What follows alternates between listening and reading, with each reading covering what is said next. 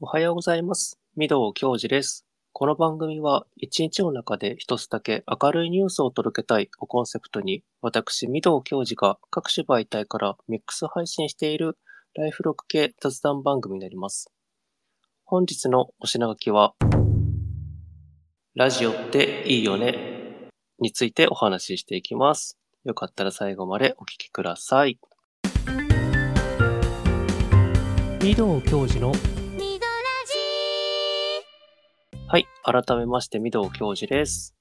えー本日はですね、えーもうタイトルの通り、ラジオっていいよねということで、はい、えーこちらはですね、ラジオ好きな私がですね、ずっと話したかったテーマなんですけれども、もうこのテーマを話すにはもうね、あの方を呼ばなくてはいけないということで、本日スペシャルゲスト様いらっしゃっております。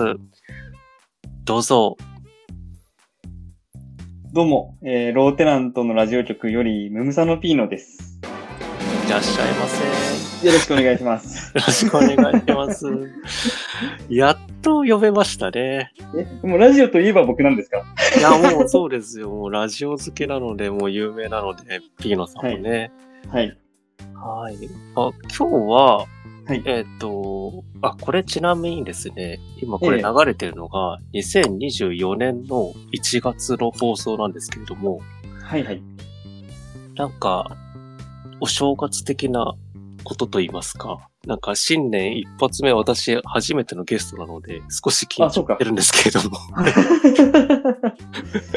いえいえ、はい全然全然。いや、僕も、えっと、ラジオの話を、は伊い。藤さんとしっかりしたいとは思ってたので、はい。ね、前にもメール読んでいただいて、あ、いえいえ、はいこちらこそありがとうございます。私もなんかね、あの、何件かお便りを送らせていただいてて、読んでいただいてありがとうございます。ははい。い、ありがとうございます。そうですね。まあ、あの、ローテナントラジオ局さん、私も、あの、えっと、昨年ですかね、2023年からちょっと聞き始めた番組様で、はい、あありがとうございます。はい。あの、あんましこう、まだヘビーリスナーって言えるほどのものではないんですけれども、いや、でも結構聞いてくださってますよね。なんか嬉しいですよ。ああ、はい。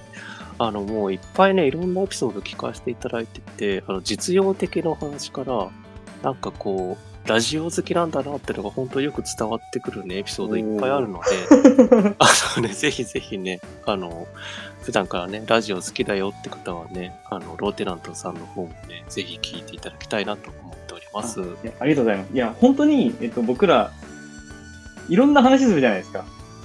はい、はい、そそうでのすね。まあ、実用的というか真面目な話から、なんか、バカふざけたような話まで、うんえー、まあ、一筋縄じゃいかない番組だと自分たちでも思っているので、はい。はい。結構幅広いですもんね。あの、僕の中のざ、えっ、と、よく雑談系とかっていう言葉ありますけど、はい。あの僕の中で雑談ってもう何でもありっていう意味なんですよね。ああ、はい、はい。だから、えっ、と、小難しい話もありだし、わけわかんない、突拍子もない話もありだし、うん、うん、うん。それをちゃんと、なんか、聞いてる人が楽しんでもらえればそれでいいんだっていう感じです。なるほど。素晴らしい。 じゃあ、えっ、と、この後ね、早速ね、あの、ローテナントラジオ局さんのお話だとか、ちょっと早速ね、お聞きしていこうかなと思います。このあは後いはい CM 明けでね、早速お聞きしていこうかなと思っております。はい。お願いします。お願いします。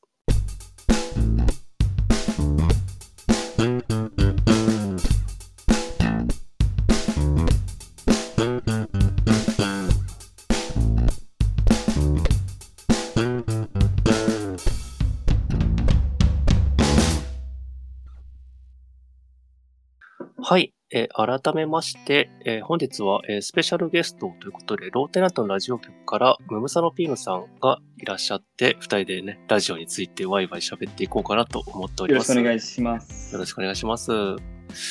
えっ、と、じゃあ、まずは、まあ、いろんなことを聞きたいんですけれども、はいはいはいはいはい。いや、何でもいいですよ、本当に。えっと、ローテナントのラジオ局っていう、まずいタイトルといいますか、番組の名だとか、あと、えっと、パーソナリティの名前ですかね。あの、ムムサノピーノさんという名前と、ミツバチさんってお名前ってすごく私ずっと気になってて、はいはい。あの、第1回とか結構最初の方も聞かせていただいたんですけれども、あありがとうございます。はい。あの、何ですかね。なんか、ぼやっと決まってったような感じがしたんですけれ ども。そうです、そうです。本当に、えっと、ウムサノピーノもミツバチも、まあ、これは、えっと、番組をやる前から持ってた名前ではあるんですけど、あ、そうだったんですね。はい、はいえっ、と、なんかのハンドルネームで使ったりとか、そういうことはよくしてたうん名前なんですが、で、そのままやろうぜっていう感じで。うんうんで、えっ、と、ローテナントっていうタイトルも、まあ本当初回から聞いてもらうとわかるんですけど、まあ初回のあの拙いおしゃべりってどれくらい伝わるか。うん。 第1回目でお話しされてましたよね。何はい聞いてるんでにす、けまどず番組名決めようぜっていう、ゆるく入ってくっていう。はい。めちゃくちゃ緩いです。今から考えるとありえないです、僕、 あれ。はい。でもまあ、そのローテナントっていう、えーと言葉の響きを、えー僕と一緒にやっているミツバチが気に入ったので、じゃあもうそれにしようっていう感じで、本当にゆるっと決まっているいます。うん。あの、番組名に、あの、ラジオ局っていう風に付けられていて、はい。それがなんかこう、まあ、完全にその番組聞く前に、その番組名を伺った時に、はいラジオの話されてる番組なのかな、みたいにあー普通に思ったんですよ。そうなんですね。ああ、そういう人いるのか。ラごめんなさい。そうラかジ。オの、まあ、全体とか、いろんなトピックスとかをお話しされていく番組かなって思ってたので、ああ、確かに。えっと、ラジオ局っていうのは、僕の中でイメージがあって、えっと、僕とミツバチがやっているローテナントラジオっていう番組と、はい。あとゆかちゃんと翔平さんがやっているローテナントの読書会っていう、えっと、番組があって、はいはい。そこを分けてるんですね。なるほど。はいはいはいね。ラジオ局として、もっと僕としてはもっといろんな番組が増えたらいいなっていうイメージでいます。ああ、なるほど。じゃあ、まあ、一つの放送局の中で、まはあ、いいろんな番組があるよみたいなっていう、はい。そういうイメージですかね。そうです、そうです。だから、これあんまり、 そう、伝わってないんですけど、 良くないんですけど、 やり方が多分良くないんですけど、えっ、と、そういう感じですね。なるほど。なんで僕はローテナントのラジオ局の中のローテナントラジオから来たウムサノピーノでト。あーなるほど。やっと謎が解けました。 す。 すいません、ややこしくて。いえいえいえ。で、あの、ローテナントさんが、えっ、と、は2020年の4月からね、あの、第1回目スタートをしてたいやかと思うんですけれども、 はい、はい。えっと、まあ、そろそろ、もうすぐ4年目ってところですかね。今年の4月にってところで、まあ、4年間やられてきて、まあ、ポッドキャストやられてきて、ぶっちゃけどんな感じですか、今。 なんか4年間ってすごく長かったのどうか、あっという間だったのかっていう。まあ、そうですね、この、えー期間ずっと、えー週に1回、毎週公開っていうのは、えー変えずにやってきてるんですけど、はい。えっ、と、もともと始まりが僕がミツバチに話聞いてよっていうところから始まっているので、あ、はいはいはい。ひたすら、えっ、と、今週僕が話したいことをただ話すっていうことが、まあ、メインですね。うんうんうんうん。で、その僕が話したいことっていうのがどんどんこう広がってきてて、はい。それでさっき言ったような、まあ、雑多ないろんな話話題が出てくる番組になっているっていう感じなんですけど、うん。政治の話から、ネットフリックスのドラドラマから、うんうんうん。確かに、いろんな話されてますよね。はい、まあ、そんな感じです。で、まあ、これ、えっ、と、3年と8ヶ月ぐらいやってきて、はい。どんな感じかと聞かれますと、えっと、今、積み上げてきたものが面白いって感じてます。ほう。積み、えっと、この回数積み上げてきてるので、過去にこの話したよね、あれってこうなったよ、みたいなことが言えるんですよ。ああ、確かに。結構ね、あの、エピソード、最近のエピソードの中でも、第何回でこういう話した後の後話みたいな話から始まってくるエピソードありますもんね。はい。で、その第何回って、えっと、わざわざ言うのは、もしわかんない人がいたらその回聞いてねっていう気持ちで言っているので、い、やー、優しい。 リスナーに優しい。 そうなんですね。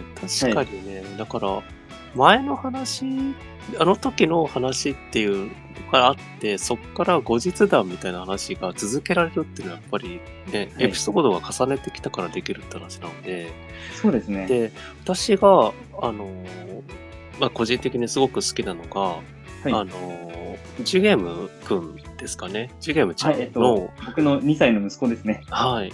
はいの、あの、成長記録会みたいなのがあるじゃないですか。定期的に。はい、あ ります。あれが、すごく私はなんか、あの、癒されてると言いますか。おおいいんですね、あれね。 なんかこう、本当に成長していってる、あの、誕生したみたいな話もあったじゃないですか。そうです。えっと、名前を決めようっていう話から始まって、はい、はい。はい。で、ジジム生まれましたっていう報告をして、そこから定期的に、えっと、今こんな状態です。こんな成長しましたっていう話をしてますね。うん。なので、あの回もまさにね、回を重ねていって、こう、時が経ってくるにつれて、こう、なんか新しいね、こう、話になってくるので、はいあ。れは最初から聞いていって、なんか面白さが増していくっていうなんかシリーズなので、私はあそうですね。ね。まさにまさに。はい。そうですね4年間、あっという間でしたああ、えっ、と、難しいですね。あっという間かもしれないですけど、で も、その間ね、何はや、何話そうか悩んだ日もあるし、うん。。えっ、と、うまく喋れなかったなって思う時もあるし、はいい。そうです結構僕、過去回聞くんですよ、自分で。 あ、私も自分の番組、過去回聞きます。あ、そうなんですね、そうなんです ね。で、うまくいった回は何回でも聞けますね。ああ、やっぱ楽しかった回ってやっぱ覚えてますもんね。はい。もう自分たちが一番楽しんでいるのが、まあ、ベストだと思うので、うんうんうん。わかります。で自分で聞いて、なんかクスクス笑ってるから、まあ、やばいやつですね。いやーでも、ポッドキャスターの人はみんな、絶対自分の番組が一番好きなはずなんですよ。いや、そうですよ。絶対そうは、うんそのはず。で、推しの回みたいなのがあるはずなんですよ。あはい、これ聞いてねっていう。そうそうそうそう。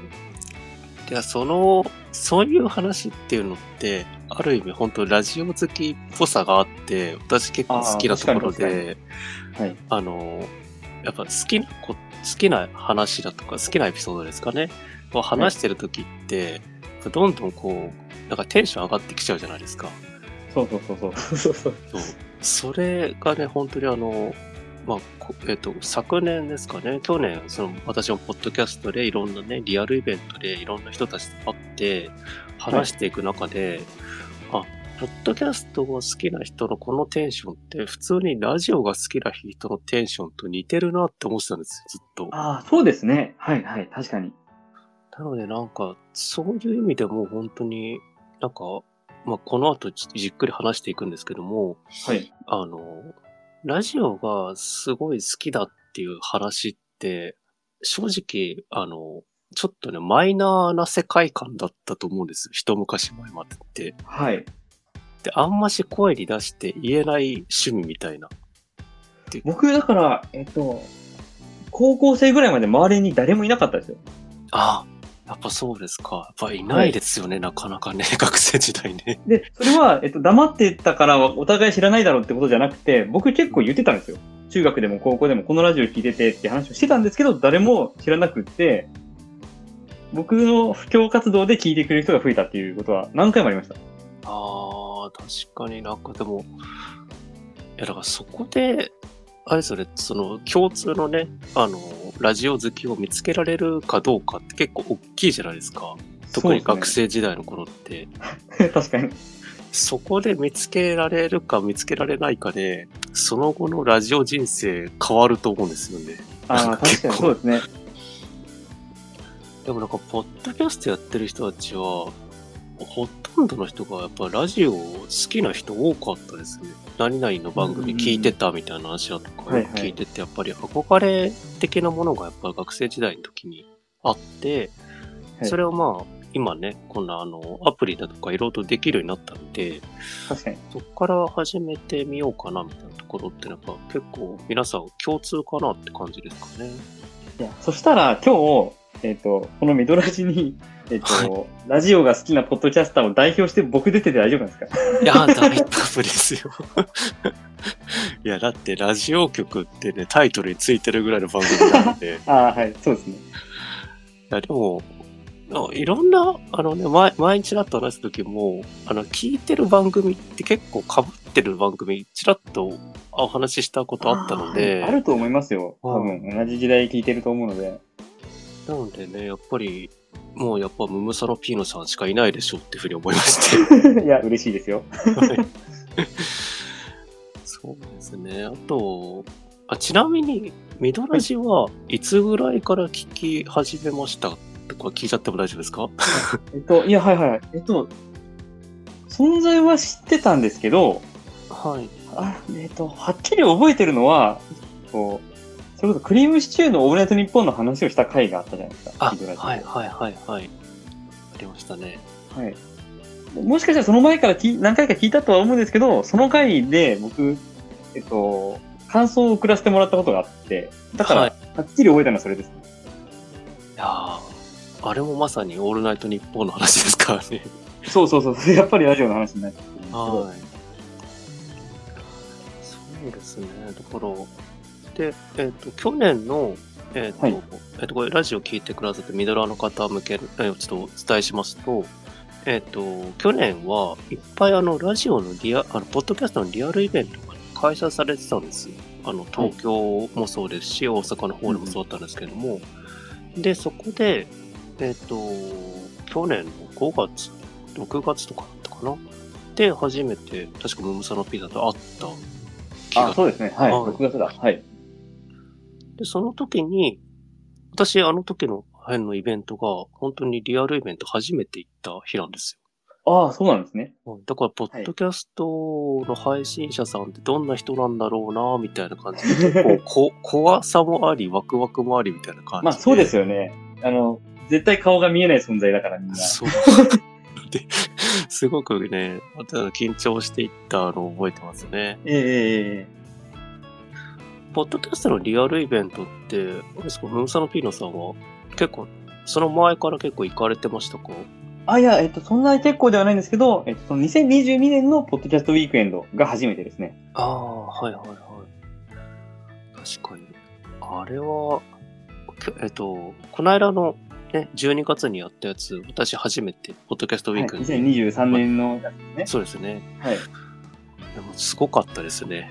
なんかもう、 まさにお祭りって感じで。ええはい。なんか楽しかったですね。なんかいそういう、だから、ポッドキャストイベント行って、まあ、いろんなね、方と話して、こうなんかこうやってゲストとか、まあ、コラボ配信って形でね、つながっていくってことで、まあなんか、まあ2024年始まったばかりですけども、やっぱ今年もね、いろんな方とまた話していきたいなって改めて思ったっていあうーいいで年す末ね年始そう思いましたね。いや、で、ミドラジは、そのゲストに出るハードルが低くてすごくありがたいです。 もう誰でもこれはねやりや遊すいびに来てくださいって感じです。はい。結構そうですね。え、ちなみにローテナントさんの方では、はい。ゲスト様って、えっと前、あの、えっと、小野本さんとか、はい。平田日さん々の三笘さんの浩二さんですかね。はい、コウジさんも。はい。来られたって回で。あと、3000年のあっちゃんさんとかも来てくださっあっちゃんさん、そうですね。た。はい。あのそんなにでもゲストは本当は多くないんですよ。そうですか。結構じゃあ、はここ最近ちょっと続いてるって感じですかね。そうですね。だからそう。去年もその3組だけかなはい かもしれないし。はい。そうですね。なので、まあ、今度ね、あの、ミツバチさんとも私ちょっと話してみたくて、おーおーおーなので、いずれね、出はいる 出さ出させてもらえるかなっていうのちょっと楽しみですね。 はい。はい。ぜひぜひ。はい。と、まあ、そうですね。で、ミドさんも結構ローテナント聞いてくれてますよね。あ、はい、はい。聞いてます。えっ、と、一番最初に聞いたエピソードがですね、えっ、と、シャープ150ですかね。はいの、えーアメージングミツバチクイズスペシャルです ね。結構偏った回聞いてますね。これ、これ一番最初に聞かせていただいた回で、はいはい。はい。あの、な、なんなんだろうなと思ったんですよ。あの、最初の、あの、ラジオ、ラジオ局とかラジオについてお話ししてる番組なのかなって思って聞き始めたら、あそうそうそこから聞き始めたら、はいそう急にクイズが始まったんで、 あれと思って、はいはい。なんか、あれでいきなりミツバチさんの情報がいっぱい知れたんで、はい。あの、ミツバチクイズっていうのは、えっ、と、ミツバチさんに関する質問をたくさん送ってもらって、で、その質問の答えを僕が予想した上で、ミツバチに回答を出してもらうっていう形式のコーナーなんですね。はい。ちょっと 複雑で、しかも、えーシンプルな質問もあれば、もうわけわかんないトンチンカンな質問もあるっていう。そうなんです。結構ボケが多いですよね。いや、あれは本当送ってくださる方に頼っているコーナーではあるので。はい。いや、でもなんか毎回、あれ定期的にあのミツバチクイズやられるんで、え結構、あ新しいね、ミツバチさんの顔が知れるっていうので、私結構好きですね。え。いや、あれ僕も意外な、そう、ミツバチの一面が分かって面白いですよ。そうですね。あとは、えっと、あと162回の、はいえー実録大学潜入レポートの回です、ね。あ、あ、はいはいはいはい。あのあり回がとうございますは、はいや、なんか、すごく、あの、面白くて、おだ大学にそんなにフラッと入っちゃうって、まずすごいなって思うのと、はい。しかもその、あの、えっと、講義ですかね、授業のはい内容について、しっかりと、あの、ピーノさんが参加されてるっていうのがまずすごいなって あの、潜入どころじゃなくて、大学の、ごめんなさい、えっと、授業とか講義に入るのは多分ダメなんですけど、 はい。あれは、証拠ですよね。あ、えっと、ちょ、あれは、えっと、フリースペースなんですよ、どっちかというと。そうなんですね。そう、学生のフリーなスペースだから、えっと、入っても大丈夫そうだったっていうだけで、 フラッとなんか授業に入っていってるってすごいなと思ってたんで。はい。あでもそう、本当に学生に混じってそこにいて、えっと、えー、そこにいる学生さんとお話をしたりとかを普通にしてたので、 あれ面白かったです。いやいや、よかった。あの話出してよかったです。うんてかなんか、えでいいのかなってちょっと不安になりましたよね。聞きながらね。はい。これ最後捕まるのかなって思って。いやー そういうオチなのかなって思ってたんですけそどう。か。え、じゃあ、ここで喋んない方がいいですね、それね。これね、ぜひね、あの、ミドラーの方も聞いてほしいんですけども、はいや結構ね、ヒリヒリ、ハラハラするね、実力レポなので、すごい面白いですよ、この回。 ありがとうございます。そう、そう。いや、僕も楽しかったです、あれは。 で、聞いてる、あの、ミツバチさんが、なんか、え、何やってんのみたいな感じで、いい感じのね、回収されてるんですよ。あれ、すごくね、ああ、やっぱそうなるよね、と思いながら聞いてたんですけども、めちゃくちゃ笑いますね。よかった。まあ、普通しないですよ。大学の潜入というか、まあ、学生に混じってみたいなことはあんましないです。うん。いや、面白かったです。と、あとね、めちゃくちゃね、私、あの、個人的にすごく役立ったエピソードがあって、はい。あの、えっと、ちょっとエピソード数忘れちゃったんですけど、あの韓国の、あの、は釜い山旅行に、ムムサノピーノさんが行かれたっていうエピソードが確かあったんですよ。はい。で、それを聞いてから、私実際に去年、あの、釜山に旅行に行ったんですよ。ああ、いいですね。 もうげ現地の様子をあれで勉強していってから、あの、な Google マップとかでちゃんと場所なんかアクセスとか調べてから行ったんですよ。え、そんなに役立ちました。えっと、あれって10年前の旅の旅行のエピソードなんですよ。 あ、でも、あの、ほぼほぼ変わらなかったですよ。そうなん当です時ね。、あの、まあ、多少、なんかいろんなね、あの、交通的なものは変わってはしましたけども、はいはい。でもなんか、ね、あの、まあ、プサンって、あの、なんですかね、市場があったりとかするんですけれども、はいはいえっと、まあ、海港鮮町だの、から。はい、そういうところの話、まあ、道をこの辺に行くと、どういう競りが行われてる通りがあるだとか、うんうんうん。あと、プサン市内ですかね、もう少し街中入った方の、なんかあの、どっちかというと、こう、ま、街っぽいところの話だとか、えこうそういう話ってこう、実際にこのエピソードでお話しされてて、ああ、この道を辿ったんだなと思いながら。 あと、地下鉄の入り口がわからねえって話も、あー確かにと思いながら、ーあ、そうなんですね。今もわかんないですね。まあ今わかりづらいですね。 はいしかも地下鉄の道が、道の地下道が、なんかやたらと長いんですよ。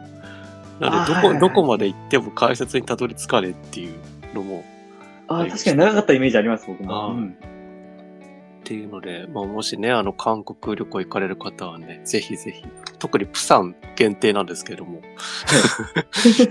ぜひ参考に聞いてみてくで、ださい。あの回、あの回の僕は気に入ってるところは、はえっい。と、どうでもいいと思った街のモニュメントが、後の伏線になってるっていう話ですね。ああ、確かに。あれ、あれすごいですよね。だから、ああれの、は繋がっていくっていうのが、はい。まさにね、続けていってられてるから、 そう。繋がっていくっていうね、面白さですよね。はい。はい。釜山に行く前に、じゃあ皆さん、釜山旅行の回聞いてください。はい。まあ、そんな感じで、まあ、結構、まあ、いろんなエピソードね、あの、聞かせていただいてて。いですよ、本はい。あとは、そうですね。あの、まあ、えっと、ラジオ、ラジオあるあるとか、ポッドキャストあるあるですごく面白かったのが、あの、親知らずの話はやっぱ笑いましたね。ああ、はいはいはい。最近ですね。あの、あれ、良かったですかいや、あれはいいですよ。てかね、あの、えっ、とね、ポッドキャストさんで、あの、よく話に上がるのが、はいあの、鉄板のネタって何ですかみたいな話になるときあるんですよ。おお。話しやすい、かつ、ちょっと盛り上がるネタみたいな。はいはのの一つに、敗者ネタってのがあって、あ、そうなんですね。敗者ネタは誰でも話しやすいし、なんでしだかろもうめちゃくちゃ臨場感を漏れるっていう、 すごくはね、いはいはい。で、その中でも親知らずっていう、まあ、ね、わか、わかりやすいっていうか、イメージしやすくて、はい。って形で、いや、でも、ああ面白かったですね、本当に。しかもあれ、親知らず抜いたその日に収録してるので、そうなんですよ。本当にす喋りにくくて。ごくなんかね、あの、なんか何言ってるのかわかんないって、三橋さん言ってましたね。はいはい。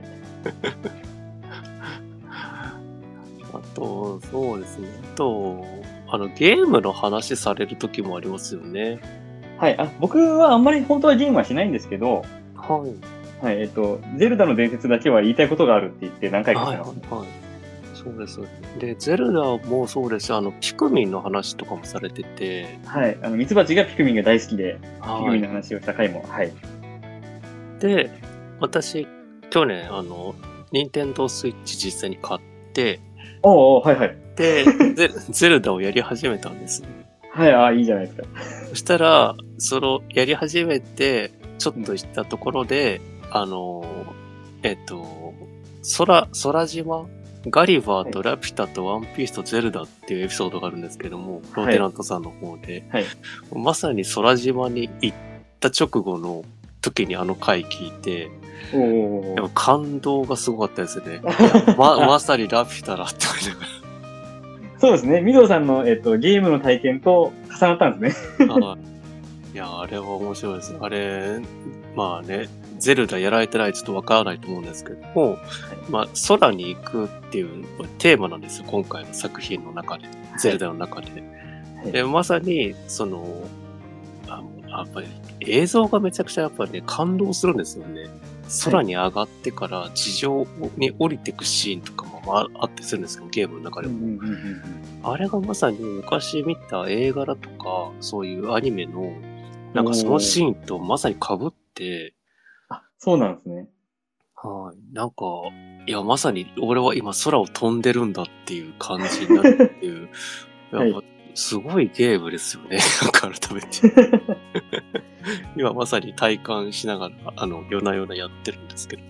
はいまあ、そこと絡めて、えっと、僕が出したのはガリバー旅行記にも空の島が出てくるし、で、天空の城ラピュタにも、まあ、空の、天空の城があるし、えーワンピースにも空島っていうものがあるしっていうのを全部絡めて話したっていう回ですね。はい。いや、これは、大人からね、子供までぜひ聞いてほしい作品ですね。。あーありがとうございますす。はい。はい。あと、そうですね。あと、ローテラントのラジオさん、あのーいっぱいコーナーがあるじゃないですか。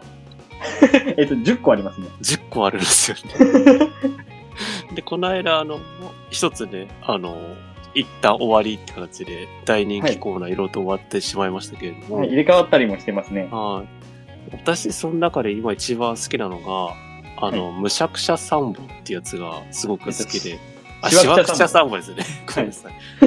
あのコーナー私大好きで、はい。いや、なんか、いいですよね、あれ。あの、はい。いやあの、ピー送ってくだノ、さいましたもんねピーノさんがね、歌ってくれるんですよ。三本マスターになりきって。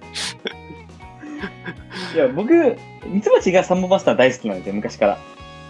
そっか、ミツバチさんが好きなんですね。で僕はあんまりそのテレビでちょいちょい見るようなイメージしかなくって、うんうんそれこそいくつかの有名な曲ぐらいしかイメージなかったんですけど、これをやるために何曲か聴いて、ちゃんとサンボマスターを勉強してからこのコーナーやってます。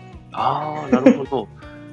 なんか、回重ねていくと、はいな。んか、より、あの、乗ってる感じがしてて、あ、そうなんですよ。そうなんでちすゃよん、ちゃんと落とし込んでやってるんだなっていうのがすご く伝わってきて、なんか、楽しいですね、毎回。あの、そう叫んでくださってるんで。あ、そうですそうです。サンボマスターの山口さんみたいに、こう、言いたいことをガーッと顔をしわくちゃにしながら叫ぶっていうコーナーなので、ぜひ皆さん送ってください。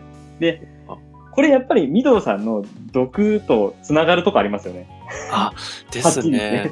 ははい。いや、でもなんかね、なんだろう、すっきりする感じは、やっぱりはい、サンボマスターの方がやっぱすっきりする感じがします。い。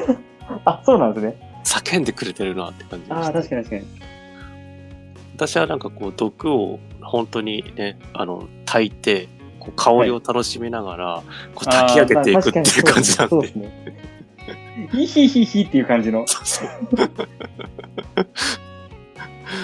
いや、でもなんかね、いや、好きですね、あのコーナー。なんかぜひも、あありがとの、今年も、2024年もね、続いてほしいなと思ってるコーナー、一つですね。はいはい。だからまあ、えっと、イラついてることに対してこうだろうっていうのもあれば、なんか、最近卵高いよね、みた いな。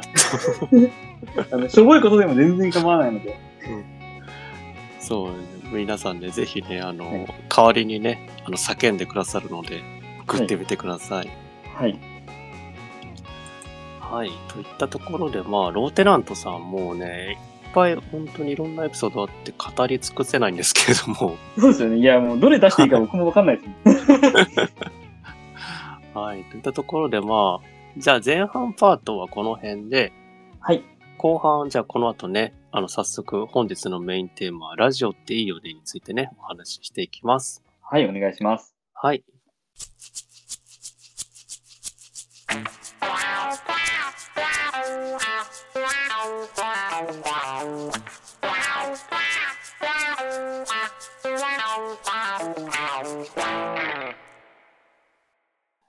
えっと、では本日の曲のコーナーですね。本日は、えっ、と、ゲスト様いらっしゃってるので、ゲスト様からね、何かちょっとリクエスト曲を聞いてみたいなと思うんですけども、何かお持ちいただけましたでしょうかはい。あの、まあ、まさにこれからラジオの話をするということで、はい。はい。えっと、もう本当この曲大好きで、えーっと、まあ、歌詞の内容が夜中に一人で聴いたラジオが何でも教えてくれたっていう曲なんですよ。はい。まさにもうこれ聴いた時に、ああ、もう自分のことって思いな がら、大好きな曲なので、ぜひ聴いてください。えー、クイーンでレディオガガ。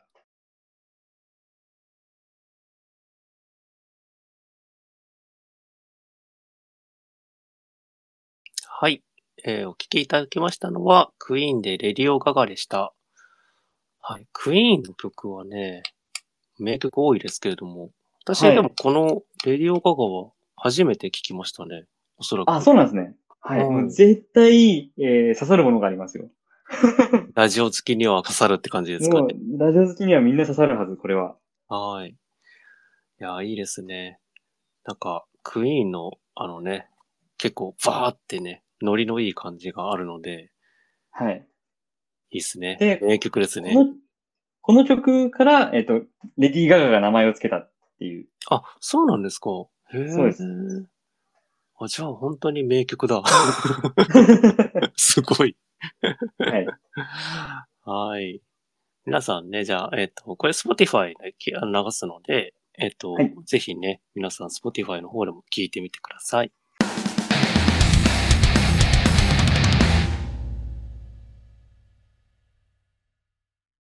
はい、えー、改めまして、では、えっ、と、本日のメインテーマ、ラジオっていいよねについてお話ししていきます。はい。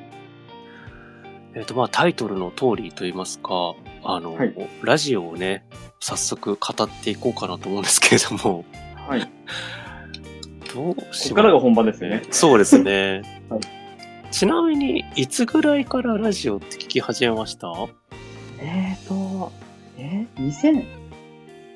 えっと、2004年とか、あのーい。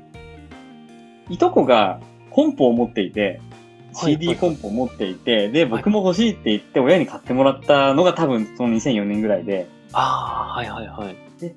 えっと、いとことかは CD とかすごいいっぱい持ってたから聞くものがあったんですけど、うん。僕はそんなに持っていなかったので、うんうん、うん。コンポを買ったところで何をすればいいのかっていう。確かに。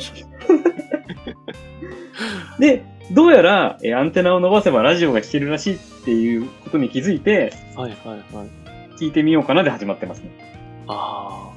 え、ちなみに最初のそのコンポって、はい。えっ、と、ラジカセの方のコンポですかそれとも MD タイプの方のコンポでしたえっと、ラジオ、カセット、CD、MD 全部載せ でした。あ、全部のせか。一番高いやつだ。 いやーなんかね、私も、あの、コンポをね、あの、買ってもらって、そっからね、確か聞き始めたんですよ。はい。で、なんて言うんですかね。え、一番最初はでも、あの、普通の、あの、アンテナをジャラジャラって伸ばすミニ、ミニラジカセみたいな、あの、はいはいはい。カセットテープしか入らないやつですかね。あ、はい。を持ってて、ただそれ壊れちゃって、次コンポ買ってもらったんですけれども、おおあの時も、なんかね、ダイヤルがいっぱいついてるじゃないですか。あのはい本体に。 ええあれをカチカチやってダイヤル回したら音が流れ、なんか人の声が聞こえたっていうところから私始うまわっすごいて、ちょっと感動ですね、それ。まさ まさにラジオのなんか体感したって感じですかね。はい。電波を拾ったってやつですね。そうです、そうです。今もうありえない表現。今ね、電波なんて言わないですもんね。いやー、懐かしいですね、なんか。え、ラジオは、えっ、と、な、ど、深夜系から聞き始めましたそれともなんか、お昼系の番組からでしたまあ、学生だったのは夕方とか夜とかですね。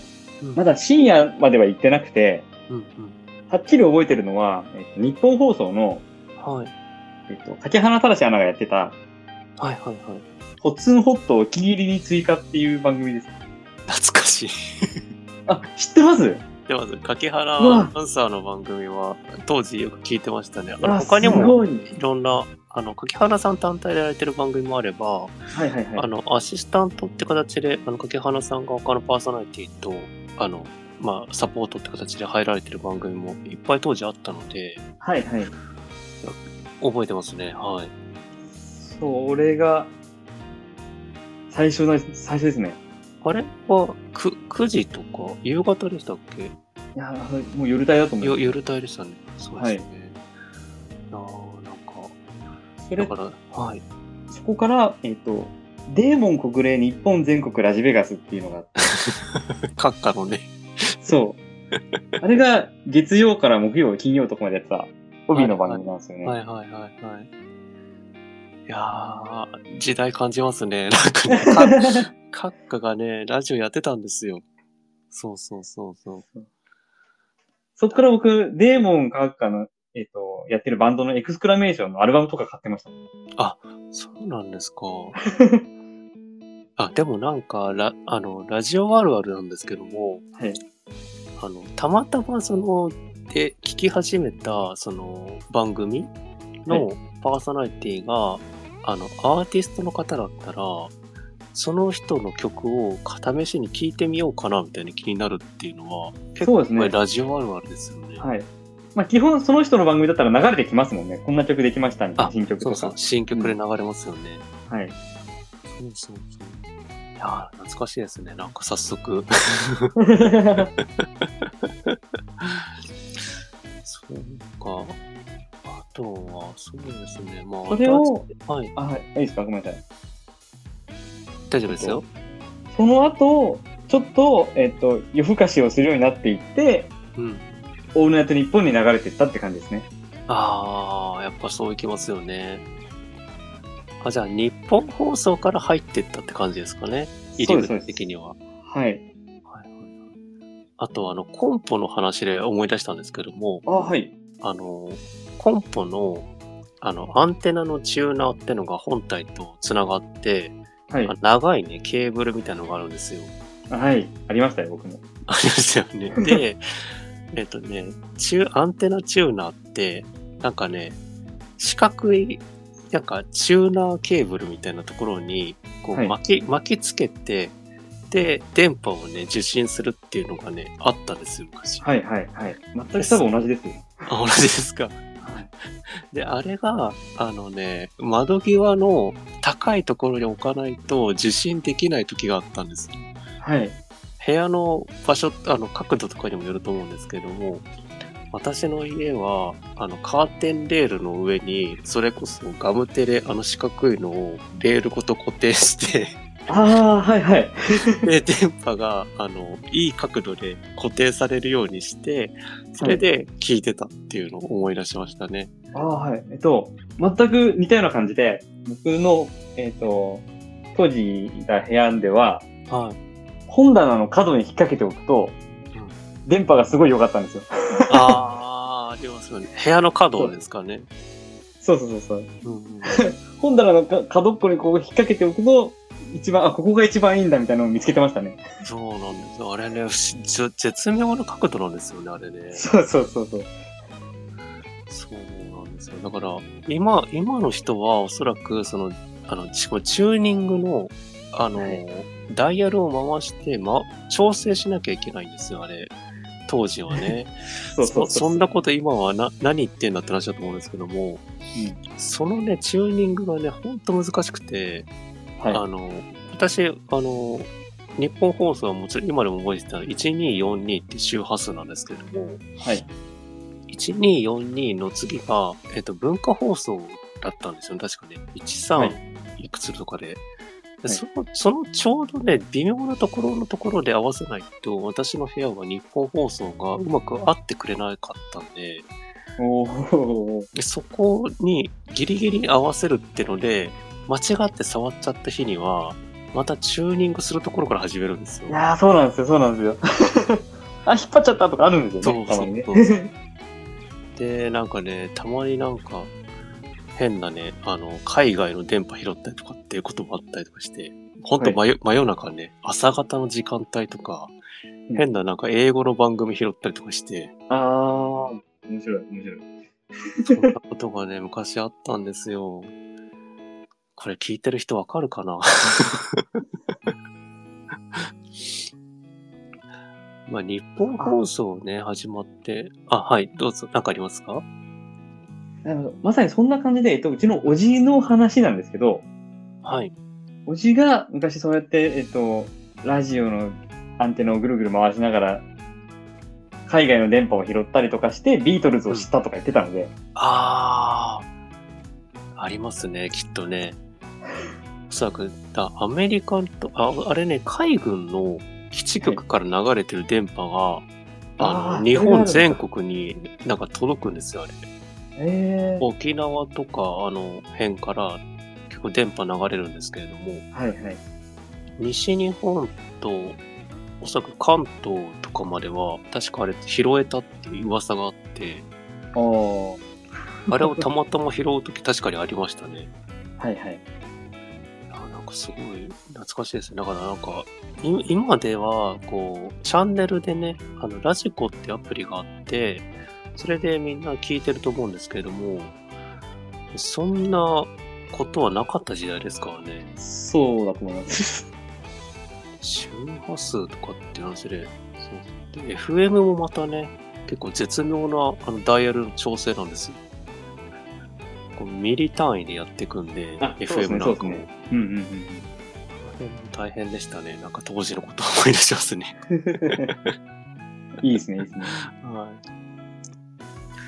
あとはそうですね。あと、あ、じゃあ日本放送から始まってきたので、はい。えっと、どんな番組をじゃあその後聞き始めたかって聞いてもいいですかはい。で、え当時聞き始めたオールナイトニッポンが、だいたい春風亭昇太、月曜から春風亭昇太、はいはいはい。こちらが見つかりました。ごめんなさいごめんなさい、えっと、今変な話。 大丈夫です。そう。月曜日から春風亭昇太、はい。クリームシチュー、松浦綾、はいはいはいはナい。インティナイン、増田岡田、はいはいはい。アンダーグラフっていう時期ですね。まあ、その、ちょっと前も聞いてましたけど、この辺りはもうがっつり聞いてましたね。えっと、あれですね、2005年とか2006年とかですかね。ぐらいですね。はい。そうですね。私もこの時期、ちょうどハマってた時期ですね。クリームシチューが始まったのが、えっ、とね、2005年のね、8月ぐらいなんですよね。はいはいはい。あ、そんぐらい、はい、そうそうそう。当時は、あれなんですよ、あの、モーニング娘。とか、ハロプロ系が結構ね、強かった時代なんですよね。ああ、そうですね。確かに。で松浦彩さんもそうです し、えーっと、そのね、ちょっと前とかには、あの、モーニング娘。の、あの、矢口まりさんとかね、まあ、やられてたりしたんですよ。あ、そうなんですね。 あ、そうなんですよ。なんか、モーニング娘。枠みたいなのがあって、へえ、あ、ありそう、当時。はい。懐かしいですね。そうか、えーっと、えっと、松浦綾のオールナイトニッポンの中で、はい。女の子川柳、偽女の子川柳っていうコーナーがあって、女の子川柳は女の子のなんかときめく感じのを五七五にして送るんですけど、はい、はい。偽女の子は、えっと、男性が女の子になりきって変なことを送ってくるんですよ。ありましたね。はい、はい、はい。っていうのを僕学生時代に、えっ、と、学校で、そ、それこそ川柳かなんかこう書く課題があって、うん、うん、うん。でも、それが学校に張り出されるんですよ。はい。校内に張り出される。それで、えっ、と、偽女の子川柳をやってやれと思って、ああ、なるほど。企画をコーナーをそのままね、やるって感じですそうそう。はい。で、僕ははっきり覚えてます。あの、なんか修学旅行かなんかの思い出みたいなので、はい。か、川近い、あなたと私の距離みたいって書いたんですよ。 で、それが廊下に張り出されたんですよ。選ばれたんだ。はあで、それを見た、えっと、何人かの女子が、これって誰だろうねって話をしてるんですよ。おー、すご い。いや、名前は出されてないので、誰かがこれを書いたって、 みんなうんうん、女子いの間で噂になってるんですよ。やー、いいですね。はがき職人ですね。リアルはがき職そう人。そうそうそう そう。ってことありましたね。懐かしい。いや当時、えっ、と、2005年とかって、えっ、とね、まだね、あの、ツイッターが出る前なんですよ。時代的に。そうですね。はい。で、えっ、と、まさに、あの、ファックスしかなかったんですよ。ファックスかハガキしかなくて、うん、そうですね。で、ハガキ職人って言葉って今はなんか、メールで送ってみたいな感じの人、イメージあると思うんですけども、はい。当時は本当のリアルハガキを作って、番組の日本放送の上司に送るっていうことをやってたんですよそうです、そうです。で、えっ、とね、私の、私も何回か送ったことあって、です当時、えっ、とね、読まれたら、あ、読まれるかどうかってなんか、前に一回番組から連絡が来るんですよ。あ、そうなんですね。あの、よ読みますみたいな。読んえ読んでもいいですか候補に入りましたみたいな。ー、えー、あ、そうなんですね。で、まあ、えっ、と、もちろんあの、何ですかね。個人情報とはもちろん伏せるので、みたいな話だとか。はいはい。で、少しでも、あの、まあ、脚色じゃないですけれども、少しその制作の側で少しいじるけれども、まあ問題ないですかみたいな話だとかっていうのがあって、すごい丁寧ですね。そう、それで読まれるんですよ。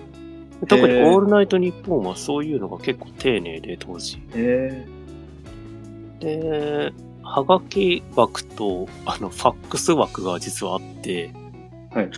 はがきで読まれた人はファックスで読まれるっていうのが実はね、裏事情にあったんですよ。あ、そうなんですね。それ面白い。えな、稀に、あの、なんですっけ、はがきの方で、あの、いや、出禁食らう人とかがいたんですけれどもー、、ああ、はいはいはい。その人が、 あの、なりふり構わずにファックス送ってくるっていう、 そういうね、くだりもあったんですよ。ああ、まあ、それを面白がるっていう感じですそねう。そうそうそう。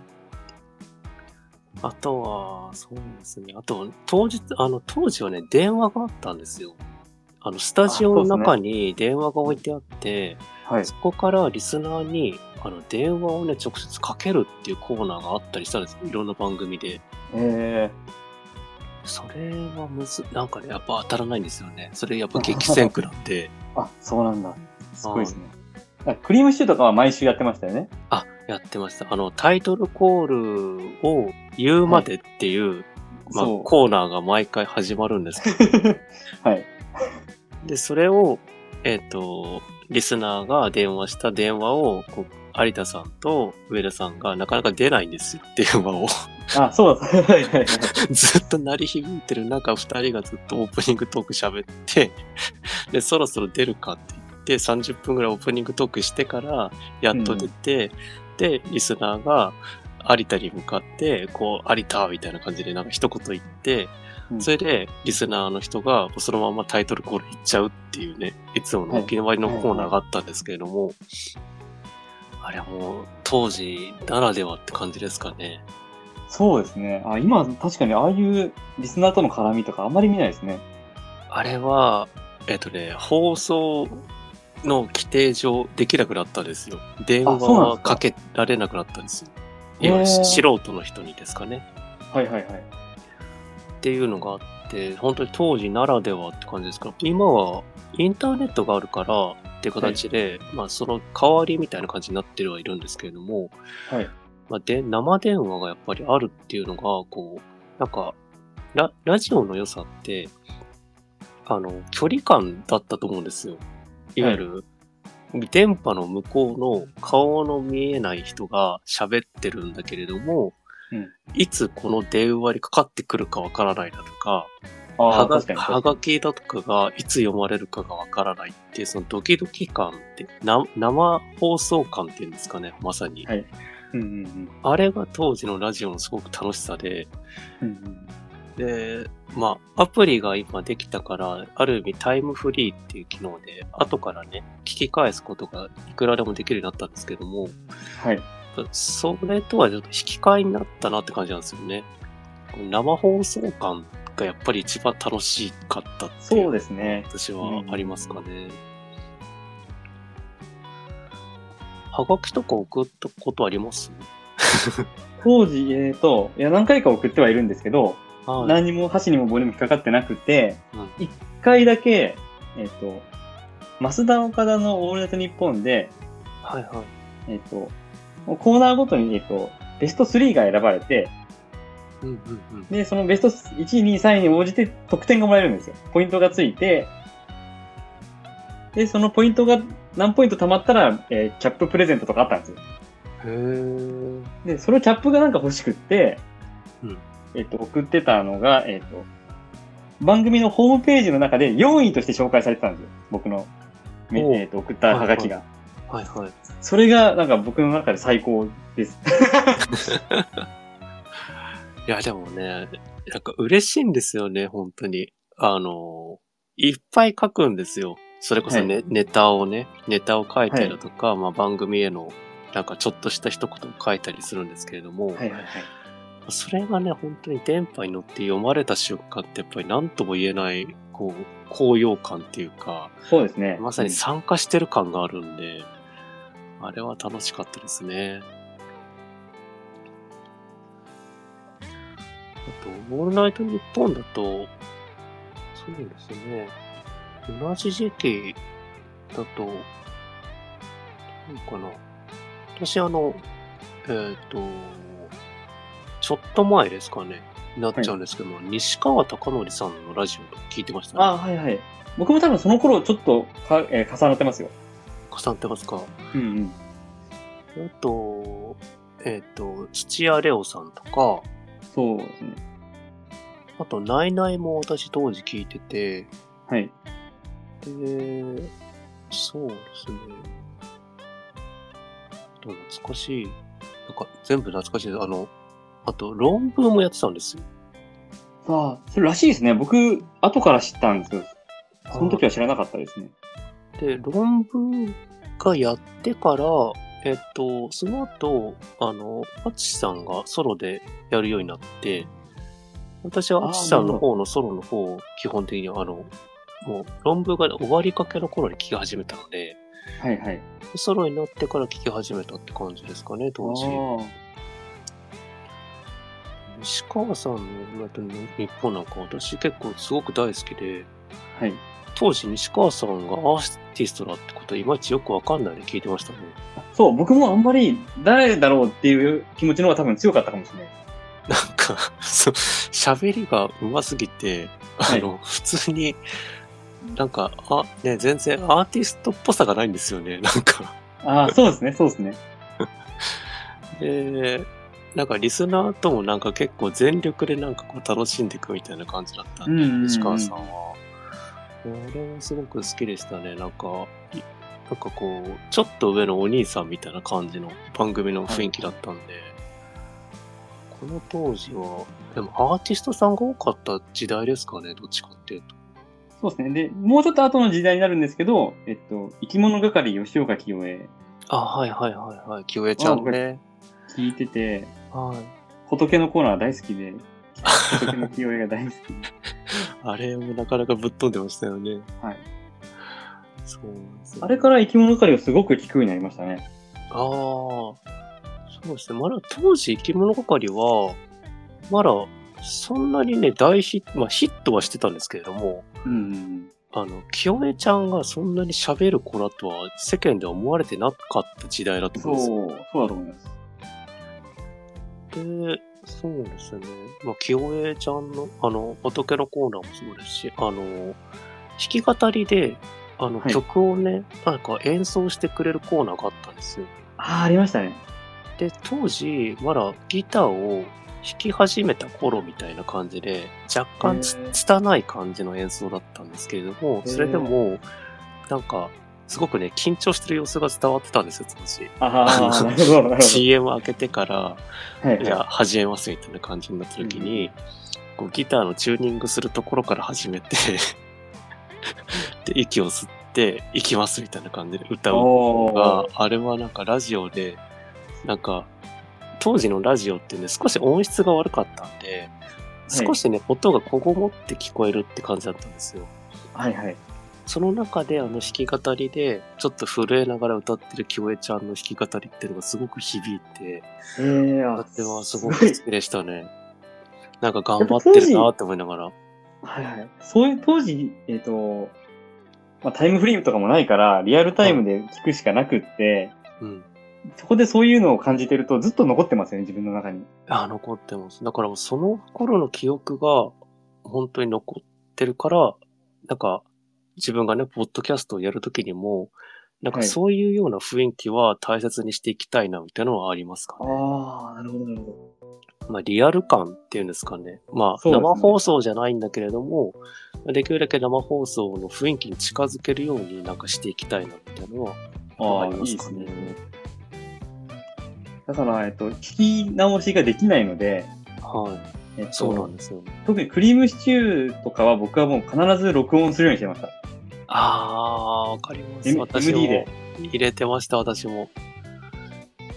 で MD が当時、私のコンポは、あの、録画の予約ができなかったんです。録音の予約ができなくて、本当に物理的に自分で録音のボタンを押さないと始まらないんですよ、録音が。はいはい。 なので、番組が始まってから、うんうんタイミング合わせて、こうカチッて押すっていうのをやってましたね。あで、一番、えっと、MD で確か録音してたんですけれども、もちろんね、一番大きいサイズで確か録音して、えなので、ひと一回につき一枚使っていくって感じですかー、うね。わ、すごいですね、それは。でもなんかこう、でもなんかたまにあの、ラジ、えっと、野球中継かなんかで、はい、あの遅れる時があるんです、スタートが。はい、はい。その時なんかより遅くまでさらに起きてなきゃいけなくて、おーおーおその時は結構辛かったですよね。なんか2時から始まった時あって、ー、はい、はい。それ辛いですね、確かに。そう。いやーでもクリームシチューさんはね、もう私の、ねまあな、別のエピソードでもお話ししてるんですけれども、はい。まさに私の青春で、いや、なんかもうす、なんかもう、ラジオ、ラジオの楽しさを本当に教えてくれた番組って感じです。そうですね、はい。でクリームシチューさんのオールナイトニッポンは当時、あの、珍しくポッドキャストをやってたんですよ。やってました。そう。それこそさっき言った電話が鳴るまでみたいな。そうなんです、そうなんです。あの、30分とか40分ぐらいの、あの、オープニングトークの間のだけのポッドキャストを確か当時も配信されてて、はい。でそれを私全部ダウンロードして iPod に入れて、 すごい、えー。あの、まあ、なんですかね、まあ、聞き返すじゃないですけれども、まあ、はい好きな時に聞き、聞くことができるので、通勤、通学だとか、こう、テスト勉強中の時だとか、昼休みの時だとかに聞いてたっておー思いますよね。すごいですね。懐かしいですね、なんか。その時本当初めてですね、ポッドキャスト知ったのは。あ、そうなんですね。はい。いやそう、ポッドキャストにはあるんだなっては思ってましたけど、うん。僕はあの、生、んクリームシューだけは、はい。録えー、と生放送聞きながら録音して、はいで、次の日また学校から帰ってもう一回聞いて、うん。翌週の火曜日にもう一回聞き直してから火曜日の深夜を待つっていう感じでしたね。あ ーあ、いいですね。 3回聞いてました、だから同じ回を。そう、わかります。いやーそれぐらいやっなてまんかね、どんだけ暇なんだって思いますけどね。 クリームさんがそう、火曜日から、火曜日だったんですよね、当時。はい、はい。